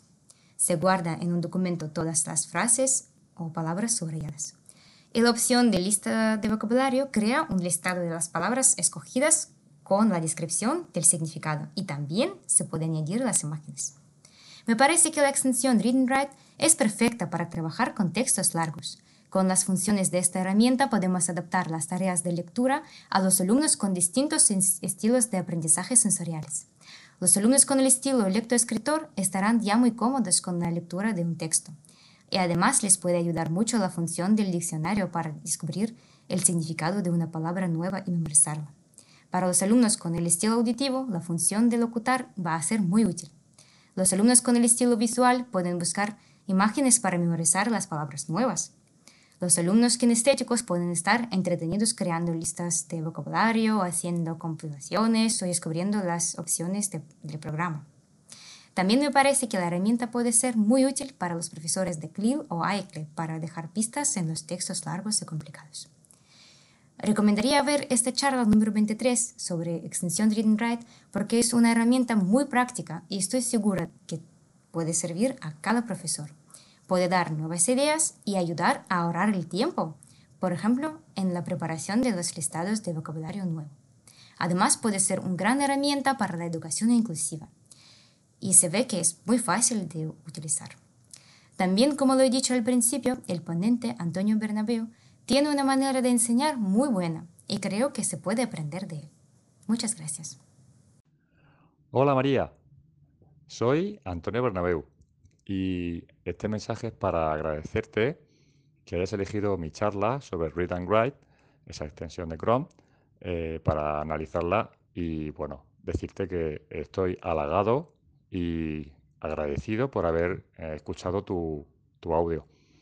Haces una, descripción eh, estupenda, maravillosa de, esa herramienta Incluso, además de nombrar todas las consabidas eh, bueno, características sobre idiomas, audio, subrayado, lista de vocabulario, has dado un paso más y has, las has asociado a los diferentes estilos de aprendizaje sensoriales que, puede tener un alumno. Y eso me, ha encantado. Con lo cual, eh, pues me siento la verdad es que halagado, agradecido y sorprendido de, bueno, de ver que las charlas de, Ingrid eh, pues tienen un alcance más allá. Eh, uno no las hace precisamente para, para, bueno, no imagina que nadie a lo mejor la, va a leer o la va a escuchar, pero bueno, ya veo que sí, como mínimo, pues bueno, aparte de las personas que estaban allí escuchándolas aquella, aquella noche, pues bueno, eh, un estudiante como tú ha, hecho un análisis fantástico. Pues nada, María, muchísimas gracias, eh, darte la enhorabuena y bueno, pues que en el futuro cualquier cosa que, que podamos colaborar, por aquí estaremos. Un abrazo y gracias por todo. Buenas, mi nombre es Jorge Vallejo y vengo a hablar de la charla en el canal de Ingrid de videojuegos en el aula de historia de la mano de Víctor Gómez Muñiz, también conocido como Cuaderno de Heródoto.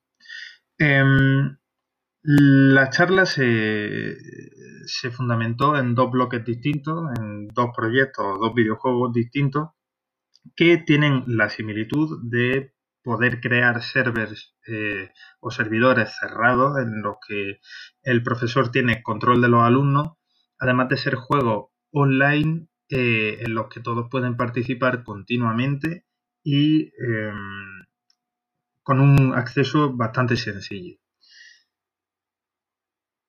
Eh, para comenzar, bueno, el primer videojuego que comentó Víctor fue Grepolis, en el que se trata la antigua Grecia, y es un juego en el que cada alumno tiene que crear, desarrollar y expandir su propia policriega, además de, bueno, crear eh, alianzas entre ellos mismos eh, para, bueno, eh, compartir recursos y, evolucionar. Es interesante porque mm, se puede utilizar este juego o se utiliza este juego para tratar temas como la arquitectura griega y los distintos edificios que aparecen durante el desarrollo de esta civilización, así como, bueno, conocer las maravillas del mundo antiguo, por ejemplo, mitología, personajes históricos como Pericles, por ejemplo, eh, así como, bueno, el concepto de la poligriega, las distintas guerras que hubo. Y esto se lleva a cabo mediante misiones continuas que van apareciendo durante todo lo que eh, dure el, tema o, el juego, digamos, y eh, bueno, es importante comentar también eh, la cuidada estética eh, que lleva a cabo Víctor en, este juego y en el que comentaremos posteriormente, que se trabaja de manera muy conceptual, desde el propio juego hasta el cuaderno de aprendizaje donde tienen que comentar todo lo necesario o, todo lo que van aprendiendo por el camino que les lleva a completar esos logros que se piden así como la propia evaluación, que se lleva a cabo mediante una tabla de puntuaciones propia pues, del, discurso del videojuego en sí mismo. Por otro lado, tenemos eh, Supremacy 1914, que, como se intuye, habla de la Primera Guerra Mundial. la dinámica del videojuego es la misma, solamente que esta vez, en vez de llevar ciudades, llevan países. Eh, Víctor habla de mm, dos fases diferenciadas siendo la primera, bueno, una paz armada donde tienen que desarrollar las ciudades de sus países, la industria, para conseguir recursos que luego utilizarán en la guerra. Y siendo esta la guerra la segunda fase, en la que tendrán que empezar a desarrollar alianzas, algunas de ellas, las más importantes, siendo eh, históricamente fidedignas, digamos, eh, como por ejemplo la Triple Entente o la Triple Alianza, y en la que, bueno, se, irá trabajando todo el conflicto y los alumnos aprenderán cosas tan sencillas o que provocan tanto interés como el propio Víctor comenta, como la diferencia de las banderas actuales con las de la época, o eh, empatizar y, eh, llegar a una carga más eh, cercana, como puede ser un subproyecto que hay de cartas desde el frente una metodología o una técnica muy bien cuidada em, de cartas que, bueno, eh, cartas que son eh, como, como habrían sido, como serían eh, enviadas por los propios soldados y donde se va desarrollando la dinámica del videojuego. Y la evaluación se llevaría de la misma manera, con un informe de guerra o un cuaderno de guerra, además de una tabla de puntuaciones, a lo que se le suma además un periódico, donde van encontrando toda la información y donde eh, los alumnos ven todo lo necesario para, para llevar a cabo y, evolucionar y, seguir en el juego. Esta metodología o eh, este subproyecto de, cartas desde el frente mm, mm, creo que me parece lo más interesante porque lleva la guerra a lo más personal eh, y más empático. Y sí me quedaría con una pregunta, y es, ¿qué pasaría si un alumno se queda atrás en la dinámica del videojuego y se estanca em, en detrimento de, bueno, eh, en comparación con el resto de, su, de sus compañeros que sí van avanzando? ¿Cómo sería para solventar esto? Buenos días, Jorge. Lo primero de todo, agradecerte que hayas escogido la charla en la que yo participé gracias a, Ingrid y que te haya llamado la atención o te haya podido inspirar, digámoslo de esa manera, eh, las actividades tanto de Grepolis como de Supremacy 1914. Te agradezco muchísimo tus palabras y eh, te envío este audio pues para responderte a la pregunta que realizas en, tu comentario dentro de, de la actividad que os ha propuesto Ingrid.